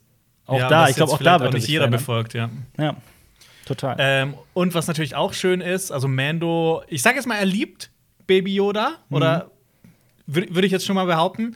Ähm, und das merkt man ja auch vor allem daraus, äh, also er würde ihn ja auch gehen lassen, einfach ihn trainieren lassen, ähm, anstatt jetzt irgendwie jetzt nur für sein persönliches Wohlbefinden ihn da zu behalten. ja. Ja. Genau, schöne kleine Szene, die viel erzählt und dann direkt äh, ins Intro startet und Alper, komm, sag noch mal, wie toll du die Musik findest. Ich mag, ich mag kurze Intros und ich mag äh, Ludwig Göransson. Das, ich, den Namen muss man auch einfach öfter erwähnen. Genau, äh, wir befinden uns jetzt auf Typhon. Sie machen nicht noch mal irgendwie einen, äh, noch mal einen Zwischenbesuch auf einem anderen Planeten. Ähm, die beiden kommen da an ähm, und zu dem Planeten will ich noch ergänzend ein, zwei Sachen sagen, die Alper vorhin noch nicht erwähnt hat. Und zwar sollen sich auf diesem Planeten unzählige Jedi-Holocrons beherbergen. Äh, ein Holocron ist im Prinzip, ich habe mal das sehr dümmlich heruntergebrochen, ein machtpasswortgeschütztes kristallines USB, äh, ein Mas- passwortgeschützter kristalliner USB-Stick. Der Jedi oder Sith. Okay. ja, also komm, im Prinzip ist es ein USB-Stick, aber kann aber nur mit der Macht äh, benutzt werden und er ist äh, in Form eines ja, Kristalls. Kommt, kommt vor allem öfter in den Spielen vor. Genau, da, oder jetzt auch in den ganzen Legends, äh, Comics oder mhm. Büchern oder sonst was. Ja. Ähm, und äh, wenn man jemand diese Holocrons finden würde, hätte er Zugang zu ungeahnten Kräften und hm. un, äh, unfassbarer Macht. Okay. Aber das spielt wahrscheinlich hier keine Rolle mehr. Ich denke auch nicht. Genau. Wir sehen auch, äh, wo die beiden hinreisen auf dem Planeten zu, ich habe es mal Jedi Stonehenge genannt, mhm. also ein Steinkreis. ja. Ähm, die beiden können nicht landen, weil ja alles sehr unwirtlich, also sehr viele Steine da sind. Mhm. Ähm, und direkt in der nächsten Anschlussszene sieht man, wie Mando mit seinem Jetpack äh, Grogu ähm, herunterfliegt, was ziemlich cool ist. Was mich ja. auch ähm, nochmal, um auf ein Spiel zurückzukommen, sehr an No Man's Sky erinnert, weil die ja immer von Planeten hinkommen und weg und dann mit dem Jetpack da rumreisen und alles ja. erkunden. Und jede Folge spielt sich halt gefühlt wieder auf einem neuen Planeten ab. Ich glaube, das genau. ist, ist, das, ist das nicht wirklich so? Tatsächlich, ich glaube, jede Folge war bisher auf einem anderen Planeten. Das ist so der. Also, es, ja, es, es, gab jetzt ein paar Folgen, die haben jetzt auch nur auf Nevarro gespielt. Ja, ja, klar, aber also auch. Das kam öfters aber vor, diese aber, ja. Folge, überleg mal, die erste Folge hat, wo, wo hat denn nochmal die allererste Folge gespielt? Ähm, wo waren wir das? Ich glaube auch auf Nevarro. Nein, auf Tatooine. Nein, auf Tatooine, der Great-Drache. Waren wir auf Tatooine? Achso, die, ich meine ich meine die allererste nein, nein, nein, Folge ich mein, der, der also, Serie. Überleg mal, wir sind von Tatooine dann auf diesen Eisplaneten äh, oder Mond, dessen Namen ich schon wieder vergessen habe. Dann ja. waren wir auf Trask, dann auf Navarro und jetzt sind wir auf. Dann waren wir eben auf Corvus und jetzt auf äh, äh, äh Typhon. Also jede Folge ja. war auf einem anderen Planeten. Finde so, ich geil. Ja, ich auch. Ich auch. Ja. Genau, Alp hat es vorhin schon gesagt, du hast es schon vorhin gesagt, er sitzt in die Mitte des Kreises auf einen Stein mit eingravierten Schriftzeichen. Und ich finde es halt auch geil, wie planlos Mando einfach ist, wenn es um Jedi oder Macht geht. Und dass ja. das halt auch so dass das auch so gezeigt wird einfach. Also nicht, dass er direkt weiß, ah, okay, da muss ich da und das machen, sondern einfach so, okay, ja, wie, was, wie geht's jetzt weiter eigentlich? auch wie lustig es eigentlich ist, als er also in der gesamten Folge, wie einfach wie er viermal oder so gegen, diesen, gegen dieses Machtfeld äh, rennt. ja, also ein bisschen verrückt. ja, auf jeden Fall. Und äh, Alper kann jetzt noch mal hier quasi verbal äh, absquirten und ähm, denn die Slave One kommt. Alter Vater, ist das eine Szene. Also, ich wusste auch nicht, was ich da, also wirklich, ich bin, ich saß da vor meinem Fernseher und dachte mir, ist das die, ist das die Slave? Das ist die Slave One, das ist die Slave One, das ist die Slave fucking One. Und ich finde halt dieses Schiff einfach so geil. Ja. Ist, also ich muss ah. sagen, ich finde, es ist das coolste Schiff in Star Wars. Wir haben ja auch mal dieses äh, Boardgame gespielt. Ähm, das, das, ist kein Boardgame, das ist ein Tabletop.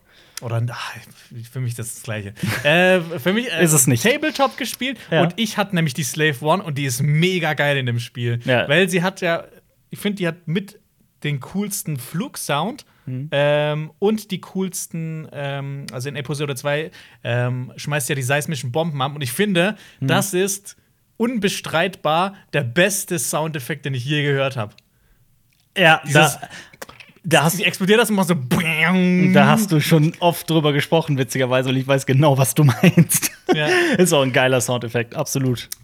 Ja, genau, um jetzt mal hier auch alle Raumschiff-Nerds ein bisschen zu befriedigen. Das ist eine modifizierte Firespray 31. Es ist ein Patrouillenschiff und wird von äh, Kuat, von einer der Unterfirmen von Kuat, ähm, gefertigt. Äh, Kuat Drives ist äh, ein sehr wichtiges Unternehmen im ganzen Star Wars-Universum, weil die ähm, Kuat ist ein Planet und die haben so in ihrem Orbit eine riesige ähm, Raumschiff-Fertigungsstation, wo unter anderem auch die imperialen Sternzerstörer hergestellt werden. Mhm. Ähm, die Firespray 31 äh, kostet etwa. Ich, ich habe das von dem. Das ist kanonisch. Das stand da. die, die kostet etwa ja. 125.650 Credits. Interessant. Ich muss gerade daran denken, dass Obi-Wan Kenobi äh, in Episode 4 Han Solo äh, 17.000 Credits für die Reise nach äh, ja, genau. von, von Tatooine weg anbietet. Und ich muss gerade daran denken, dass Han Solo das quasi äh, fünf, sechs, sieben wie oft? Achtmal machen müsste, um sich dann eine Dings zu kaufen. Genau. Und Moment, lass mich noch mal kurz in die letzte Folge reinschauen, weil ich habe ja dam damals auch diesen, diesen Kreuzer Da Ja. hatte ich ja auch den ähm, Be- Geldbetrag, den der kostet, Ja. herausgesucht. Moment. weil der kommt ja später auch noch vor, dann kannst du nämlich gleich ausrechnen. 5 Millionen Credits kostet der. Ach was. Das heißt, der Also- kostet so viel wie 840 Firespray 31s. Genau. Interessant. Genau. Und äh, die Slave One wurde übrigens von Django Fett geklaut. Also der hat sie nie wirklich äh, käuflich erworben. Ja. Äh, der hat sich die 125.650 Credits gespart. Beziehungs beziehungsweise die Firespray 31 kostet eigentlich weniger, aber die Mo seine Modifikationen kosten wahrscheinlich noch mehr. Aber Ja. das führt jetzt viel zu weit äh, Das rein. ist, ja. Deshalb, äh, genau, und nach, äh, nach dem Tod von Django Fett im äh, Episode 2 ging die Slave One an seinen Sohn Boba Fett.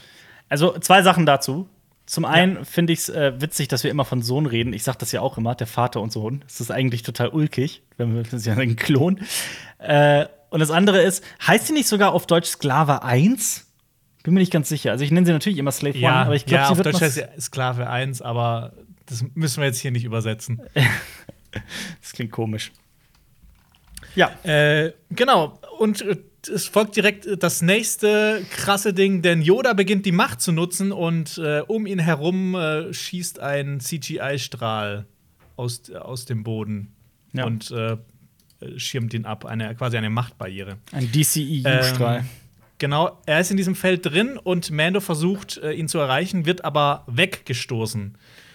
Ähm, und jetzt, dass man, dass man jetzt die, die Macht jetzt noch mal sieht und wie, wie Mando darauf reagiert, finde ich halt ziemlich cool, was ihn halt als Figur noch mal ziemlich cool macht, weil ähm, er ist zwar cool, er hat eine Rüstung aus Beskar, er ist ein Mandalorianer, aber sobald die Macht irgendwie ins Spiel kommt, hat Ja. er halt aber auch überhaupt keine Chance mehr. Ja. Ähm, er kann halt da nicht mehr mithalten. ja, ist da machtlos. Genau, er ist machtlos. äh, er, hat, er hat zu wenig Midichlorianer gesnackt. Ja, auf jeden Fall. Ja. Sein, Äh, sein hat M-Count. Sein M-Count ist, sein M-Count ist zu niedrig. Ja. Ähm, und wir hören in dieser Szene, wenn er, wenn Yoda die, die Macht, äh, Baby Yoda die Macht benutzt, ein großartiges neues Musikstück, was ich auch sehr untypisch fand für Mhm. Ich Star auch. Wars, aber auch für Mandalorian. Ja. Ähm, ich habe mir noch mal das Macht-Theme angehört aus der ersten Staffel, als äh, Mando äh, gegen dieses äh, Star Wars Nashorn kämpft. Ja. Das ist auch ein anderes als das jetzt hier. Ich bin gespannt, ob das jetzt noch mehr rauskommt und dann vielleicht so das Machtthema von Baby Yoda wird ähm, oder ob das noch mal was anderes werden wird. Das werden wir dann sehen. Abwarten. Ähm, Mando will sich um die Neuankömmlinge in der Slave One kümmern und es kommt zum großen Auftritt. Boba Fett, der in der ersten Folge schon mal angeteasert wurde, ist endlich da ähm, und will seine Rüstung zurückhaben. Der gute Es Mann sieht aber ziemlich fertig aus, aber so ist das wahrscheinlich, wenn man eine Zeit lang in einem Salak gehaust hat. ja. Und er sagt den Satz: Ich bin nur ein einfacher Mann, der versucht, seinen Weg im Universum zu gehen, wie mein Vater vor mir. Hm. Und das ist in doppelter Hinsicht ein wirklich tolles Zitat, weil sein Vater hat äh, ein ähnliches Zitat in Episode 2 gesagt. Also, Ach, ich glaube, er hat einfach statt Universum Galaxis genutzt. Im Ernst? Ach, das Genau. wusste ich gar nicht. Das ist ja sau interessant. Ich bin nur ein einfacher Mann, der versucht, seinen Weg im, in der Galaxis zu gehen, sagt er da zu Obi-Wan. Sehr Äh, cool. als Obi-Wan ihn ausfragt. Ich, also ich würde ehrlich gesagt mal wissen, ähm, wie er das im Salak überlebt hat. Das würde mich mal sehr interessieren, aber ich glaube, das werden wir nie rausfinden. Das ist aber auch schön. Das macht Ich habe da aber auch schon eine Theorie dann für nachher. Ach, tatsächlich. Mhm. Okay, bin ich gespannt. Willst Okay, du jetzt komm, ich hau die, die Theorie direkt Ja. raus. Ähm, ich, ich glaube, vielleicht hat es mit zwei Sachen zu tun. Einerseits, der war ja in der Nähe von dem Great-Drachen und wir wissen, dass Great-Drachen Salaks fressen. Ja. Und andererseits hat er Waffen von den äh, Tusken. Ja. Deshalb, vielleicht haben die Tusken ihn dann aufgelesen, irgendwie da rausgeholt aus dem Salak und Mhm. haben äh, ihn gepflegt. Das ist Weil eine irgendwie muss er ja, das äh, sagt er auch später, dass äh, als er Fenne gerettet, ähm, dass äh, das quasi so, so was ähnliches wie Schicksal war. Ja, das ist, du hast, also ich finde, da ist viel dran. Also, das ist eine gute, äh, ist eine gute Theorie. Diese Waffe, die er da nutzt von den, von den Tasken, die hat sogar einen Namen und so. Ja, da, da komme ich später noch dazu. okay. Ja. Äh, genau. Ähm, aber er sagt ja nicht nur, ich bin nur ein einfacher Mann, der versucht, seinen Weg im Universum zu gehen. Er sagt auch noch, wie mein Vater vor mir. Und Mhm. das ist ja auch eines, also ein, eines der großen Zitate aus der Originaltrilogie. Denn Luke Skywalker sagt ja das Gleiche über seinen Vater. Mhm. Also wie mein, ich bin Jedi wie mein Vater vor mir. Ja. Einfach ein Satz, der so viel in sich trägt. Finde ich Ja. echt toll. Und genau, äh, es wurden auch alle meine Befürchtungen äh, zerstreut, dass äh, das nur ein Cameo-Auftritt von Boba Fett war. Das hatte ich, glaube ich, in der letzten oder in der ersten Vor äh, Vorbesprechung schon mal erwähnt. Ich hab's auch vermutet. Ähm, aber ja, ich, ich freue mich immer, wenn Boba Fett vorkommt. Ja, vor allem, also äh, ich finde, sie haben damit, also John Favreau und Dave Filoni und Robert Rodriguez haben Star Wars da einfach einen riesen Dienst erwiesen. Kein Bärendienst, sondern einen echten Dienst, weil im Prinzip, wenn man mal überlegt, also klar kam, ähm, wenn man sich mal überlegt, wo Boba Fett überall in der Live-Action vorkam, wenn man an die Originaltrilogie denkt, für seinen Bekanntheitsgrad hat der eigentlich gar nicht so viel gemacht. Und in, ich finde auch so in Episode 6 war das eigentlich ein ziemlicher Dulli, der mit seinem. Jetpack da an den Salak geschleudert wird. Eigentlich total lachhaft, aber so wie er, so badass und so krass, wie er diese Folge dann äh, gemacht wird, dazu kommen wir ja gleich zu den Action-Szenen. Ich finde, das hat Boba Fett dieser gesamten Figur einfach richtig, richtig gut getan. Mhm, auf jeden Fall. Und ich freue mich Ähm. drauf in zukünftigen, ich wette, das wird mal kommen, dass ich irgendwie ein Videospiel spiele und dann diese Form von Boba Fett spielen darf, mit diesem Gesicht und so zerstört, mit, ne? Da habe ich Bock drauf. bitte, bitte. Ja, bitte, bitte, bitte. Ähm, genau, Mando ist natürlich ähm, sehr vorsichtig, der weiß natürlich nicht, wer das ist. Ähm, und er wurde ja in den letzten Folgen, das, das ist ja fast schon ein Running Gag geworden, der wurde eigentlich immer von jedem, von jeder Person überfallen.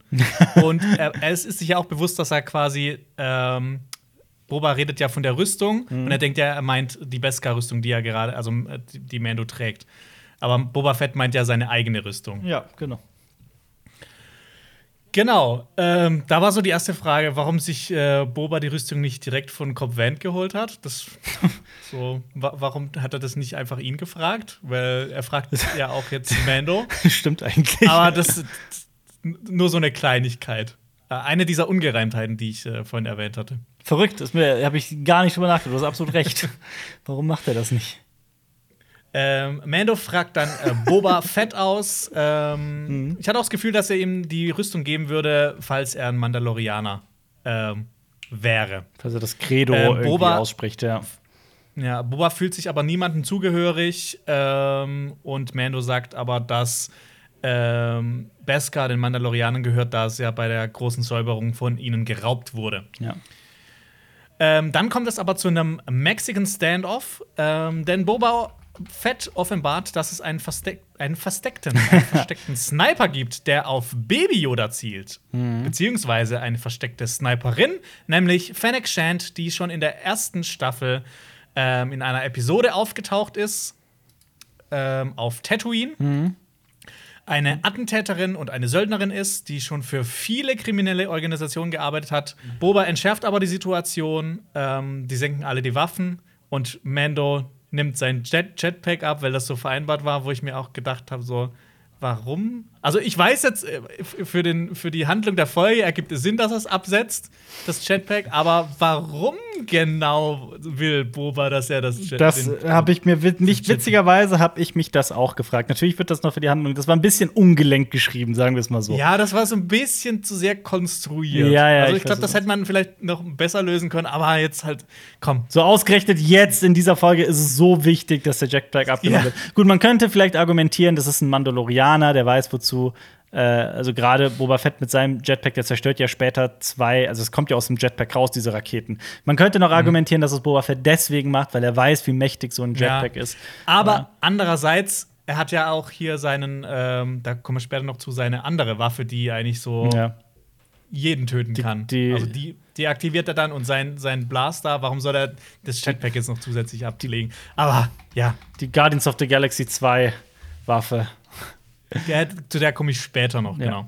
Aber, Ähm, aber, aber, Jonas, auch da Ja? natürlich ganz, ganz wichtig: Chekhovs Gun. Ähm, hier wird sie noch nicht abgefeuert, aber hier wird sie bereits eingeführt. Ach so, das ist dieses genau. dem, an dem Ärmel, als diese blauen, acht, acht, neun blauen Lichter angehen. Aber äh, im Prinzip ist ja auch dieser Schalthebel, die Schalthebelkugel ist ja auch Chekhovs Gun. Das ist alles Chekhovs Gun. Das ist alles Klammer Ja. auf, Klammer zu. Das ist alles, das ist alles äh, so. Also hier sieht man aber, wie John Favreau und Dave Filoni halt auch schreiben. Und das ist auch total wichtig. Und ich finde das auch gerade so, äh, so, so stark. Aber ja. Äh, genau, wir bekommen raus, dass Boba äh, Fennec gerettet hat in der Wüste. Und ich habe mir auch so gedacht, die, die sollten sich eigentlich gut verstehen, da sie ja beide, äh, man sagt ja in, in, in Star Wars immer Scum, Abschaum sind. also Kopfgeldjäger, äh, Berufsmörder, Söldner, was auch immer. Und wir finden heraus, sie hat einen kybernetischen Bauch. Also Mhm. sie ist jetzt quasi ein, ein Cyborg. Ja, sah Ähm, sieht irgendwie cool aus für das. Ja, also Ja. wir wissen jetzt auch, es, es gibt nicht nur kybernetische Hände, so wie Anakin und Luke die haben, sondern das gleiche gibt es auch für den Bauch. Meinst du, es gibt auch kybernetische Pimmel? Und wenn ja, Bestimmt. welche Fig Poe Dameron ist so einer, bestimmt. Könnte ich mir vorstellen.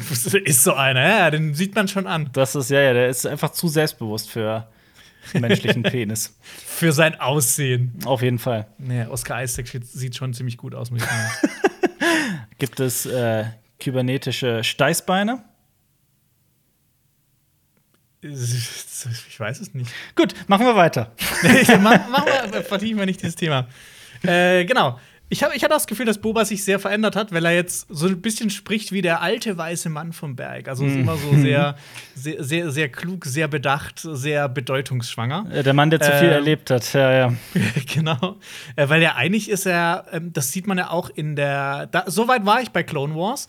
Ähm, da ist er als Junge und ähm, mit, zusammen mit zwei, drei Kopfgeldjägern, die ähm, seinem Vater oder seinem sich selbst, wie auch immer du das jetzt sagen willst, gefolgt Mhm. sind, ähm, wo er da auch Schindluder treiben will. Und Ja. man eigentlich merkt, dass er jetzt nicht die besten In Intentionen hat. Und anscheinend hat er sich gebessert, was, was auch später ja noch zu tragen kommt. ja. Ähm, Fennec ist nämlich zu Dank, also er hat ja zum Beispiel Fennec gerettet und die ist zu Dank in seinem Gi- Dienst.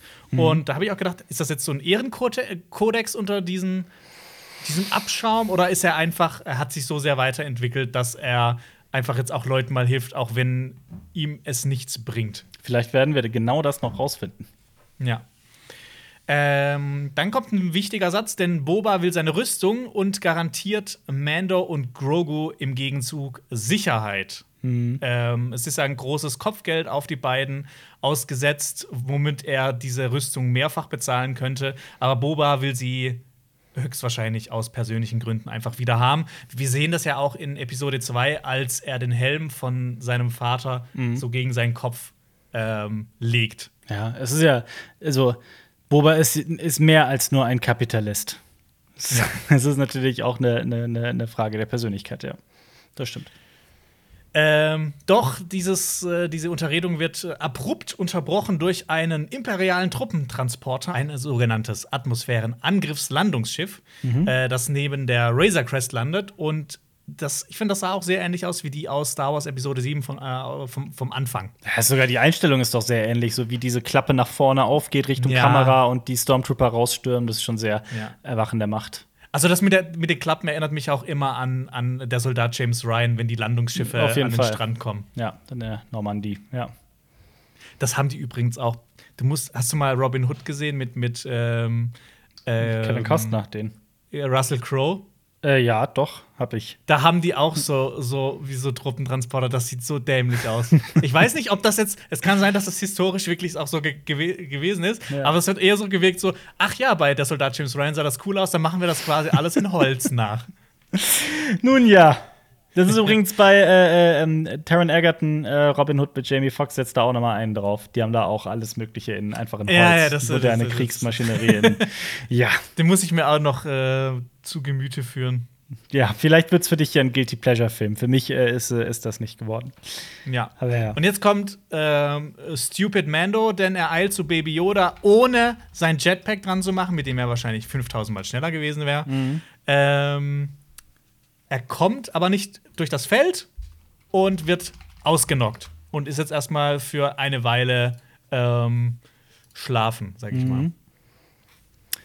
ja. Ähm, da- das fand ich, an der Stelle hat, hat mich auch ein bisschen gestört, das fand ich ein bisschen zu sehr gehetzt, als dann der Truppentransporter kam, die sich aufgetrennt haben und das irgendwie nicht wirklich aufgelöst wurde. Ähm, sie machen diesen Deal nicht wirklich ab und trennen sich, aber auf diesen Deal wird dann später wieder Bezug genommen. ja. Credo. Ja, aber das, wie gesagt, das ist so eine Kleinigkeit. Credo. Genau, und was, was hindert jetzt zum Beispiel Boba Fett dran, einfach die Rüstung zu holen und abzuhauen, weil es ist ja seine Rüstung und äh, Mando ist ja gerade beschäftigt. Die Mandalorianer-Ehre. Also Ja. Ich, ich glaube schon, dass, dass das, also ich glaube, allein das verbindet die beiden halt schon. Und ich glaube, Mhm. dass Boba Fett sich auch nie von seiner mandalorianischen Herkunft halt äh, äh, lösen werden kann, auch wenn er das jetzt behauptet. Aber schwer zu sagen. Und äh, genau, jetzt kommt es eben zu dem Part, warum wahrscheinlich äh, Robert Rodriguez für diese Folge engagiert wurde. Denn es kommt zu einem tollen Feuergefecht zwischen Boba Fett, Fennec und den Stormtroopern. äh, genau. Wir sehen, genau jetzt kommen wir zu diesen Waffen, die Boba Fett nutzt und warum ich mir eben auch so überlegt habe, warum er von den Tusken vielleicht Mhm. gerettet wurde. Denn er hat zwei äh, Waffen der Tusken und zwar ein, äh, einmal ein Gewehr und äh, dieses Ding, das Boba im Nahkampf benutzt, ist Gaddafi, das wird Gaddafi genannt. Gate, of Fi, Gate of Ga- Gaddafi. Gaddafi. Ich, ich muss die ganze Zeit an Gaddafi denken, wenn, ich- wenn ich das Ja. lese. Genau, das ist nämlich eine Waffe der Tuskenräuber. Die kennt ihr wahrscheinlich auch schon aus Episode 4, als äh, Luke von einem der Tusken übermannt wird. Und Obi-Wan ihn dann Hat er da auch schon einen Gaddafi? Ach krass, das Ja, also die sehen immer ein bisschen anders aus. ja. Crazy. Ähm, und um noch mal so ein bisschen so auch die, die Lore der, der, der Tusken noch tiefer, um da noch tiefer einzutauchen, ähm, dieses Gaddafi ist nicht nur eine Waffe, das wird auch als Werkzeug benutzt, und zwar um Bantas die Zähne zu putzen. Was? Warum, warum muss man überhaupt Bantas die Zähne putzen? Ich weiß es nicht. Es hat sich Wenn- irgendjemand überlegt, dass, dass man Bantas die Zähne putzen muss. Oder sie wollten der Bedeutung dieser Waffe einfach noch so, ja, äh, die, die, die Tusken sind ein sehr äh, pragmatisches Volk, die nutzen Ja, halt ja. ihre Waffen auch Alles. als, als Werkzeuge und putzen. Und dann haben sie so, so überlegt, so im Writers Room, okay, was, was, was, für was Mhm. könnte das sein? ja, vielleicht äh, dem Bantas die Zähne zu putzen. Aber ich mag die Tasken. Ich mag die sehr. Die sind super. Ich finde die mega interessant. Und ich Ja, mag, also- ich mag das auch total, dass die in, also in der ersten Folge, dass wir ein bisschen mehr über die rausgefunden haben. Das ist echt ein interessantes Volk. Ja, ich finde es auch toll. Die basieren Also ja halt auch so ein bisschen auf den Fremen von Dune, ne? wo wir auch wieder bei, den, bei Dune wären. Genau. Ja. Das Ja. stimmt. Ähm, jetzt kommen wir zum Punkt, äh, den du auch vorhin schon genannt hast. Also, Boba Fett ist halt für die meisten ziemlich cool, weil er halt cool aussieht, aber so wirklich was von ihm gesehen hat man noch nicht. Und jetzt ändert sich alles mit einem Schlag. Also nicht nur mit einem Schlag, mit mehreren Schlägen, denn Holla die wie er die Stormtrooper in ihren Rüstungen zertrümmert. und was für eine Halleluja. was für eine Körperlichkeit er hat, ist wirklich großartig. Geil. Geil, Also, geil, geil. Ja. So, so hätte ich es mir nicht mal in meinen kühnsten Träumen erhofft. Ja, klar, wir haben jetzt zum Beispiel Django Fett auch schon gesehen, wie er gegen Obi-Wan kämpft, aber hier, das ja ist noch mal überhaupt kein eine, Vergleich. Eine Stufe äh, weiter. Aber da auch halt mal ein ganz, ganz großes Kompliment an äh, Temuera Morrison heißt der. Das musste ich leider Genau, googeln, weil ich den Namen nicht merken kann. Aber das ist halt einfach ein, also dieses Gesicht ist halt auch so einmalig in der Star Wars-Welt, weil halt so einfach Trilliarden von Klonen dieses Gesicht haben. Django Fett, Boba Fett, Rex, so viele wichtige Figuren. Es ist immer dieses eine Gesicht und dann kommt er jetzt auch hier in dieser Folge einfach daher und spielt das so in Grund und Boden alle und hat diese Körperlichkeit. Ich finde es einfach nur geil und diesen Typen auch einfach nur cool. Es ist sehr Und also, ich- einfach geil. Ich finde, diese Waffe sah irgendwie so ein bisschen unhandlich aus und nicht so gefährlich, sag ich mal. Das, ich fand, das sah eher aus wie so ein Musikinstrument. Mhm. Aber wie er sie dann einsetzt und wie er die Stormtrooper platt macht, das Ja. ist schon, das zeigt einem schon. Und was ich, was ich Ja. auch toll fand, es war ja eigentlich der Ursprungsplan. Vor Mandalorian war es ja ähm, ein Boba Fett-Film zu machen. ja. Und daraus ist The Mandalorian entstanden, aber jetzt bekommt Boba Fett halt doch noch so seinen großen Auftritt, den er eigentlich ja normalerweise durch den Boba Fett-Film bekommen hätte. ja, das stimmt. Und da die äh, ja am Ende der Folge auch noch zusammen losziehen, bekommt er noch mehr Screentime. Freue mich drauf. Ähm, dann sehen wir auch was Neues, denn die Stormtrooper sind, also sie sind schon Kanonenfutter, aber sie sind ein bisschen nicht ganz so dumm wie andere Stormtrooper, denn die haben inzwischen auch ähm, Mörsereinheiten. Die sind auch komplett neu, die gab es vorher noch nicht. Ja, aber was haben die gebracht jetzt in der Folge? Spannung? ja, aber auch da, die Stormtrooper haben nichts drauf. Ja. Äh, und sie, ja, okay. Also, sie haben auf jeden Fall mehr Waffen jetzt in petto. Ja, aber Sie- die haben sie ja, nicht, die haben ja nicht mal die Fennec irgendwie killen können oder sowas. Die Stormtrooper waren wieder nur Kanonenfutter in dieser Folge. Ja, das stimmt. Aber sie haben auch nicht nur einen Mörser, sondern auch noch ähm, ein E-Web. Eine E-Web-Einheit. Das ist quasi so ein äh, MG-Verschnitt. Ein E-Rap-Engineer. Genau, die sind auch bei einem, bei einem Board-Game, das wir mal gespielt haben, sind die, hat Alpe die immer geholt und die waren ziemlich krass. Da darfst du wirklich äh, äh Boardgame sagen. Die Rede ist von Ja, okay. Imperial, Imperial Assault. Das leider nicht mehr vertrieben wird, aber das ich äh, tatsächlich noch super gerne spiele und das jedem nur empfehlen kann, weil es mein absolutes Lieblingsbrettspiel ist. Imperial Assault ist wirklich großartig. Ja. Und ähm, Aber auch dann teuer. haben wir mal wieder Sorry. teuer. Ja, Ja. leider ja. Ähm, genau, die beschießen Fennec mit dem MG, mit dem E-Web. Ähm, und Fennec Indiana Jones den E-Web Trooper mit einem großen Felsbrocken. Also sie stützt ihre Fu Füße gegen einen lockeren Felsbrocken und der überrollt ähm, einige Stormtrooper und ähm, die E-Web Einheit. Ja. Ja. Aber das ist nicht die einzige Hommage, die es in äh, dieser Sequenz gibt.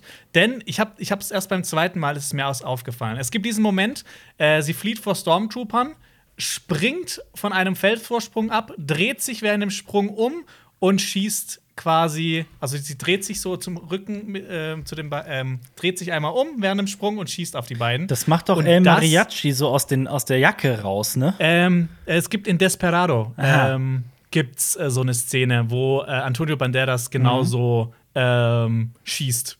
Der, der zieht doch dann zwei, diese langen Pistolen, wie auch immer man die nennt, so nee, ich glaube, es ist eine Pistole und so eine, so eine abgesägte Shotgun. Ja, so, und, genau. Ähm, und schießt dann auch quasi. Also, es ist sehr so, so, so Actionfilm-Klischee. Und der zieht sie so noch aus, den, aus dem Mantel raus, ne? Genau. Ja, ja. Ja, kennt man.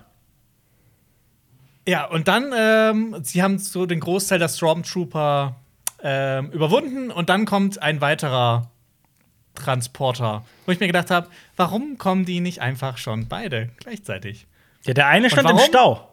Im Weltraum. Also der eine stand im Stau, ja, weil ja. so, so richtig viel los war im Luftraum da über, über Typhon im. Äh, über äh, Typhon. ja. Aber das ist so wie in so einem Spiel. Die, die haben nur so ein maximales Trupp Truppenbudget. Die hatten schon ihren, Genau. ihr, so ihren Maximum erreicht und durften dann erst noch Ja, nachdem welche gestorben sind, äh, ähm, nachträglich welche Nee, das ist wie in so einem Film bei so einer Massenschlägerei, wo nicht alle auf einmal angreifen, sondern immer einer nach dem anderen. Genau. Ja. Ähm, ja, das war auch so eine Kleinigkeit, das hat mich jetzt nicht wirklich gestört. Ich fand es nur so ein bisschen so, warum haben die das, sind die jetzt so dumm? Mhm. Und was mich auch so ein bisschen gestört hat, die hatten Laserkanonen an diesen Transportern und haben die auch nicht eingesetzt. Ja. Ja, stimmt. ist auch recht.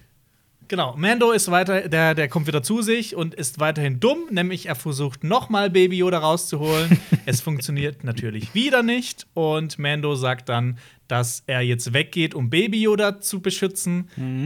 Wo ich dann nochmal drüber nachgedacht habe, so, äh, das ist jetzt auch nicht so ganz clever, von jemandem wegzugehen, um ihn zu beschützen. Ja, das, äh, ja, das habe ich auch nicht so ganz verstanden, warum er da nicht einfach bleibt. Aber ja. Naja, für, für die Handlung. Ja. Ähm, und kurz nachdem Mando weg ist, äh, ist auch Baby Yoda fertig mit seiner Machtdemonstration und sackt zusammen. Und äh, ist halt so die Frage, was- hat er jetzt jemanden erreicht? Ja, ich wollte dich gerade fragen, was glaubst du denn, was er da gemacht hat? Hat er telefoniert?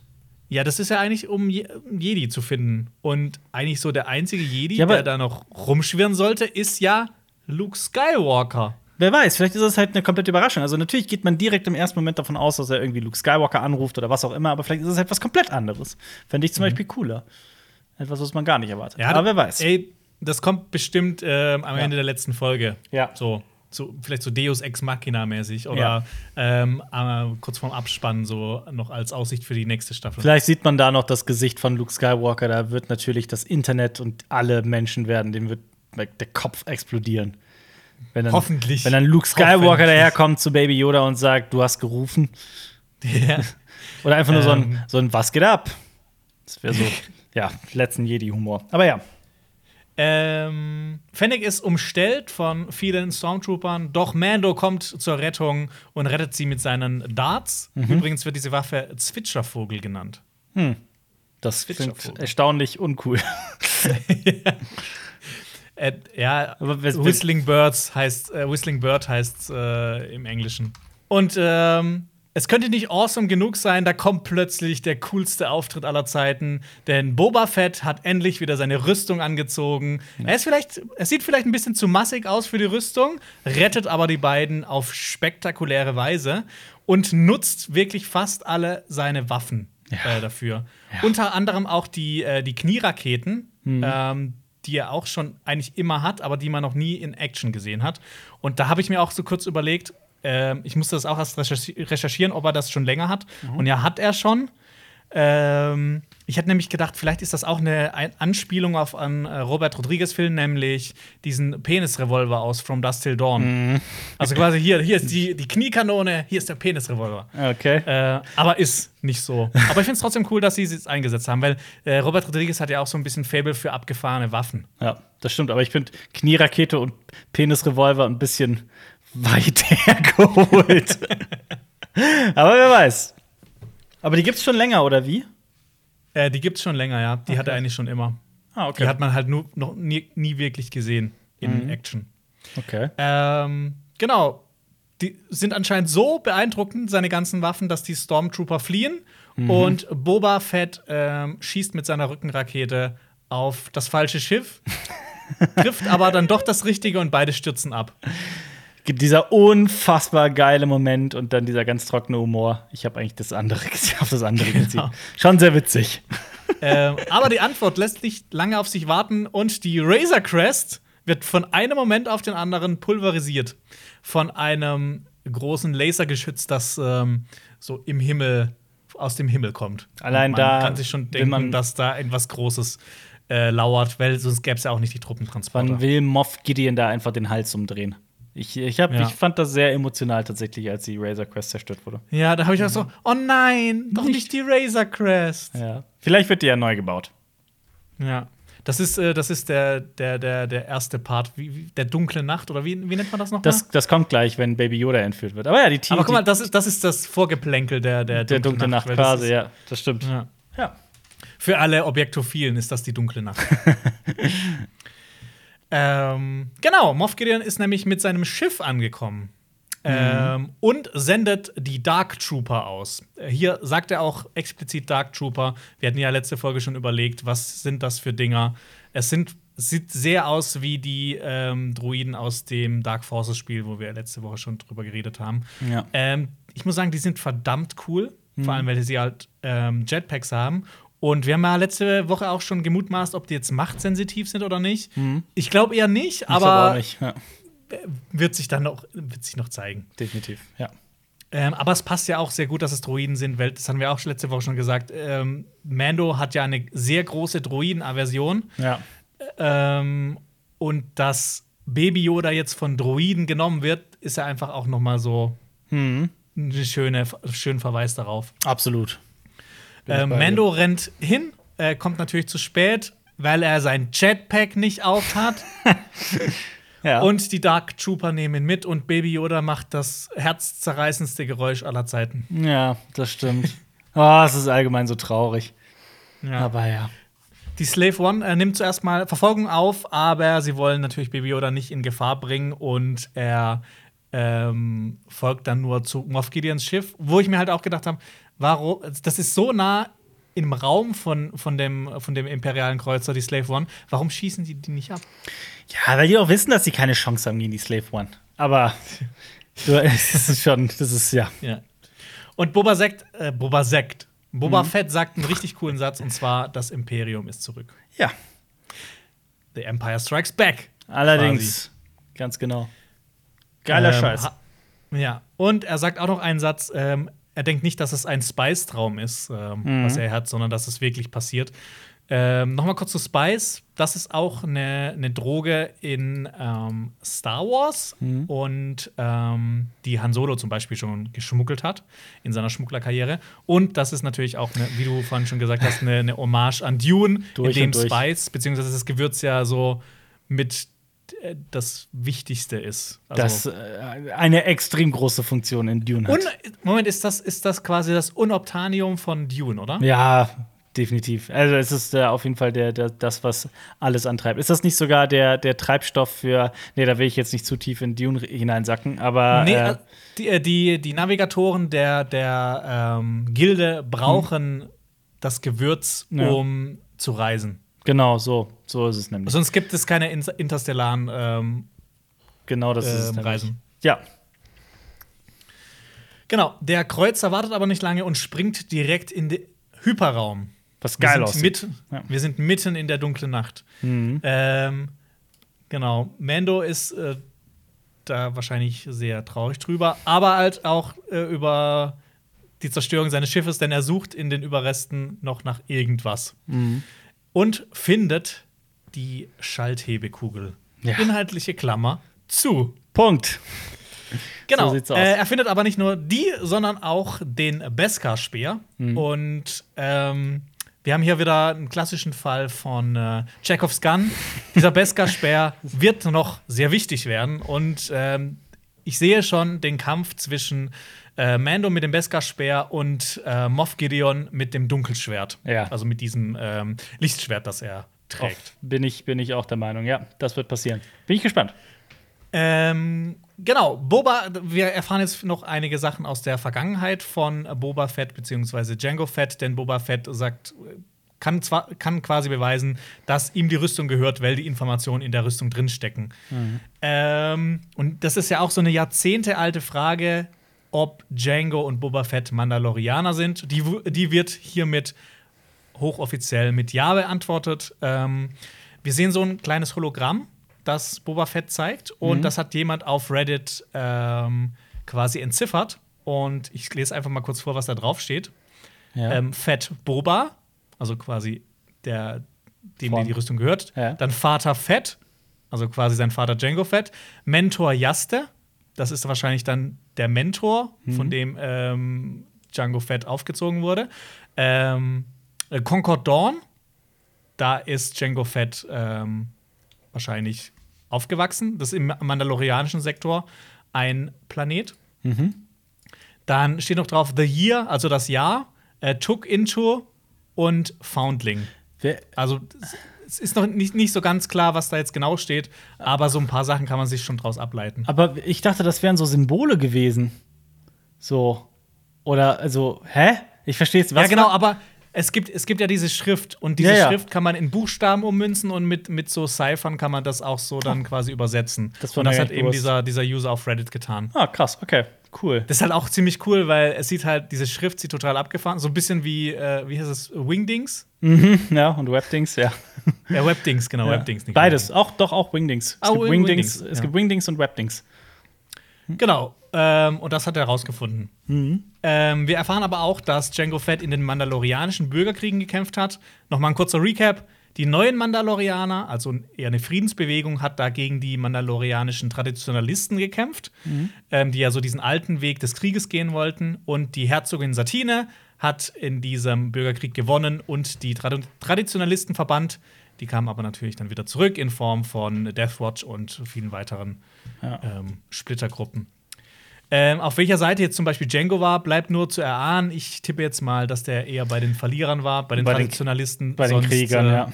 Ja, sonst wäre er wahrscheinlich, hätte er nie diesen Karriereweg als Kopfgeldjäger ja. gewählt. Gehe ich auch stark von aus. Sehr stark Ja. sogar. Ja. Mendo ist natürlich ein Mann von Ehre und sagt, dass Boba Fett die Rüstung behalten kann und der Deal damit besiegelt sei. Boba Fett äh, verneint das aber und sagt, dass er ihm helfen will, weil er ja die, für die Sicherheit der beiden, also Mando und Baby Yoda, gebürgt hat. Und Baby Yoda wurde ja entführt. Mhm. Ich find's natürlich geil. Jetzt wird hier das Top-Team Das äh, A-Team. erweitert. Und äh, genau, und sie haben auch noch ein neues, cooles Schiff. Die Razor Crest ist cool, aber die Slave One ist halt Mhm. Die. Slave One, ja, definitiv. Ja, hier entwickelt sich das kleine Star Wars A-Team. Ich freue mich da drauf. Ja. Ähm, Denn die gehen ja jetzt erstmal auch zurück nach Navarro, ne? Und, Genau, wir gehen nach Cara Navarro. Dune. Ja. Cara Dune in, in ihrem Sheriffs, Sheriff's Office ähm, ist jetzt Marshal der neuen Republik. Da muss man ja auch sagen, jetzt wissen wir auch, was dieses, dieses Ding, das ihr, der, ihr der Pilot gegeben hatte, was, äh, wofür das steht. Das war ein, das Ja, war ein Sheriff-Stern. Sheriff-Stern. Ja. Ja. Wo wir wieder beim Western Ähm, wären. Genau, Mando will, äh, will nämlich äh, etwas über einen gewissen Mix Mayfield wissen, einen ehemaligen imperialen Scharfschützen. Der soll helfen, äh, Moff Gideon zu lokalisieren. Ähm, wir sehen wieder das wundervolle Gesicht von Bill Burr, einem großartigen amerikanischen Stand-up-Comedian, Ja. der schon in der letzten Staffel mitgespielt hat. Ähm, und wir haben wieder so ein loses Ende. Also nicht wirklich ein loses Ende, aber halt so eine Sache, die aus der letzten Staffel vorkam, die jetzt hier mit der Handlung verknüpft wird. Ja. Ähm, genau. Nochmal kurz Recap aus der ersten Staffel. Mando sollte einen Gefangenen von einem Gefängnisschiff der neuen Republik befreien und äh, Mix Mayfield war einer der Leute, die ihm dabei ähm, oder einer der, Leu der Initiatoren, die das tun sollten. Ähm, er hat dann aber Mando hintergangen und wurde gefangen genommen und verbü verbüßt gerade 50 Jahre auf den kartonischen Schrottfeldern, die auch neu sind. Mhm. Dazu kann man noch nichts sagen. Werden wir wahrscheinlich dann nächste Ich habe mich da sehen. auch im ersten Moment gefragt, warum geht er zu diesem Typen zurück, der ihn bereits verraten das hat. Das habe ich mich nämlich auch gefragt. So. Und wo, woher soll der eigentlich wissen, wo Moff Gideon ist? da, naja, werden wir wahrscheinlich sehen. Vielleicht ist er super cool. Ja. Ähm, genau. Dann kommen wir zur letzten Szene. Wir sind auf dem imperialen Kreuzer von Moff Gideon. Baby Yoda nutzt die Macht und schleudert die Stormtrooper hin und her. Und man kann vielleicht, da, da, für mich hat er so ein bisschen die dunkle Seite der Macht hervorgeblitzt. Mm, definitiv. Die Angst. Die genau, die Angst. Zur, ja, definitiv. Und aus Angst äh, entsteht unvorstellbare Wut und Zorn. Ja. Ähm, genau, Gideon ist aber berechnet und lässt äh, Baby Yoda sich verausgaben auf Kosten seiner Stormtrooper. Also ihm ist da auch so, so seine Arbeitskraft nicht so wichtig von so einfachen Stormtroopern, ja. äh, was ja einfach noch mal so seine das noch mal unterstreicht, wie böse er ist. ja. Ähm, äh, Grogu ist sichtlich erschöpft und äh, dann trifft Moff Gideon an ihn heran, zeigt ihm das Darksaber und lässt ihn anschließend betäuben. Also wir sehen halt Stun, hier noch mal das ja. Darksaber für, für alle, die äh, nicht mehr wissen, dass es äh, in den letzten Folgen der ersten Staffel vorkam. Und das passt ja jetzt auch zu dem Beskar-Stab, den er auch schon ähm, Mando. Mando ja, hat. bekommen hat. Es wurde jetzt schon viel etabliert. Ähm, also das, das Darksaber, das Dunkelschwert, wurde etabliert in der ersten, ähm, im Finale der ersten Staffel. Dann haben wir den Beskar-Stahlstab, der jetzt letzte Folge ähm, etabliert wurde. Mhm. Und wir haben gesehen, wie beides miteinander funktioniert, wenn man gegeneinander kämpft. Ja. Was äh, hier, also in der letzten Folge etabliert wurde. Das heißt ja, da, da kommt auf jeden Fall was. Ich bin sehr gespannt und hoffe, dass äh, Mando am Schluss äh, das Dunkelschwert in der Hand halten kann. Oder dann ähm, irgendein anderer Mandalorianer oder eine Mandalorianerin. Bo-Katan. Bin mal Beispiel. gespannt, ja, bin sehr gespannt. Ich meine, selbst Bo-Katan, das, das, klingt fast wie Katana. auch, auch, auch wenn du letztes Mal den Ursprung des Namens äh, erklärt hast. Boogie Cat Ann. ja. Tja. Ähm, genau. Ähm, Gideon sagt dann, dass, äh, sagt der Offizierin, dass sie Dr. Pershing informieren soll, sobald sie aus dem Hyperraum rausgesprungen sind. Ähm, weil sie jetzt ja Baby Yoda wieder in Gewahrsam haben und sie brauchen ja anscheinend sein Blut oder irgendwas aus seinem Körper. Ja, er ist ja der, er gibt ja, er spendet ja die Midichlorianer an, die züchten genau. da, da kleine kleine Machtwesen, was auch immer. Ich oder, dachte ja zuerst, das würde in irgendeiner Weise zusammenhängen mit den Dark Troopern, dass es vielleicht Druiden ja. sind oder so, die halt äh, ähm, die Macht irgendwie rein, was auch immer, bekommen. Ähm, ja. Das ist es ja jetzt scheinbar nicht, oder vielleicht kommt das ja doch noch, wer weiß. Aber ja, was, was, was, was, was ja auch noch eine Idee war, das mit Snoke, weil diese, ja, genau. diese Figuren im Tank sahen so ein bisschen aus wie Snoke. Ja, wer weiß. Genau. Und äh, abschließend muss ich noch sagen, ich habe noch nie so süße Handschellen gesehen, wie die, die Baby Yoda in dieser Folge angezogen bekommen hat. Kleine Baby Yoda Handschellen, ja. ja.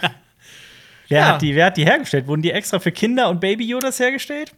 Wer Anscheinend. Weiß. Ja. wer weiß. Ja, das siehst du auch mal, wie böse das Imperium ist, dass die Baby-Handschellen haben. Ja, absolut. Das ist wirklich. Aber damit sind wir durch, oder? damit sind wir durch. Ich fand, es waren zwei richtig tolle Folgen. Ich bin ja. mega gespannt auf die nächsten zwei Folgen. Das ist bei mir genauso. Ich freue mich da auch einfach tierisch drauf. Ja. Ja. Sollen wir dann, ähm, wer also mehr davon sehen möchte, von Star Wars-Videos auf unserem Kanal, Cinema Strikes Back, dann gerne hier einmal ähm, im, äh, als Video draufklicken. Ähm, wir haben nämlich mal ein Video gemacht über die alles, was wir über die Spezies von Yoda und Grogu wissen. Das war natürlich bevor The Mandalorian erschienen ist, aber trotzdem könnt ihr das Video euch gerne mal angucken. Oder ihr guckt mal was ganz anderes, was Witziges, nämlich äh, Phil Laude, der hat nämlich ein Video gemacht, okay Boomer, das ist cringe. Checkt das auch gerne mal aus von unserem Funkkollegen. Abonniert Cinema Strikes Back, hört euch unsere Podcasts an und danke Jonas, dass du hier mit dabei warst. Oder ja, danke Alper, dass ich hier sein durfte. Bis zum nächsten Mal bei der nächsten Folgenbesprechung in zwei Wochen am Donnerstag um 17 Uhr. Bis dann, macht's gut. Möge die Macht mit euch sein. This is the way. Das war ein Podcast von Funk.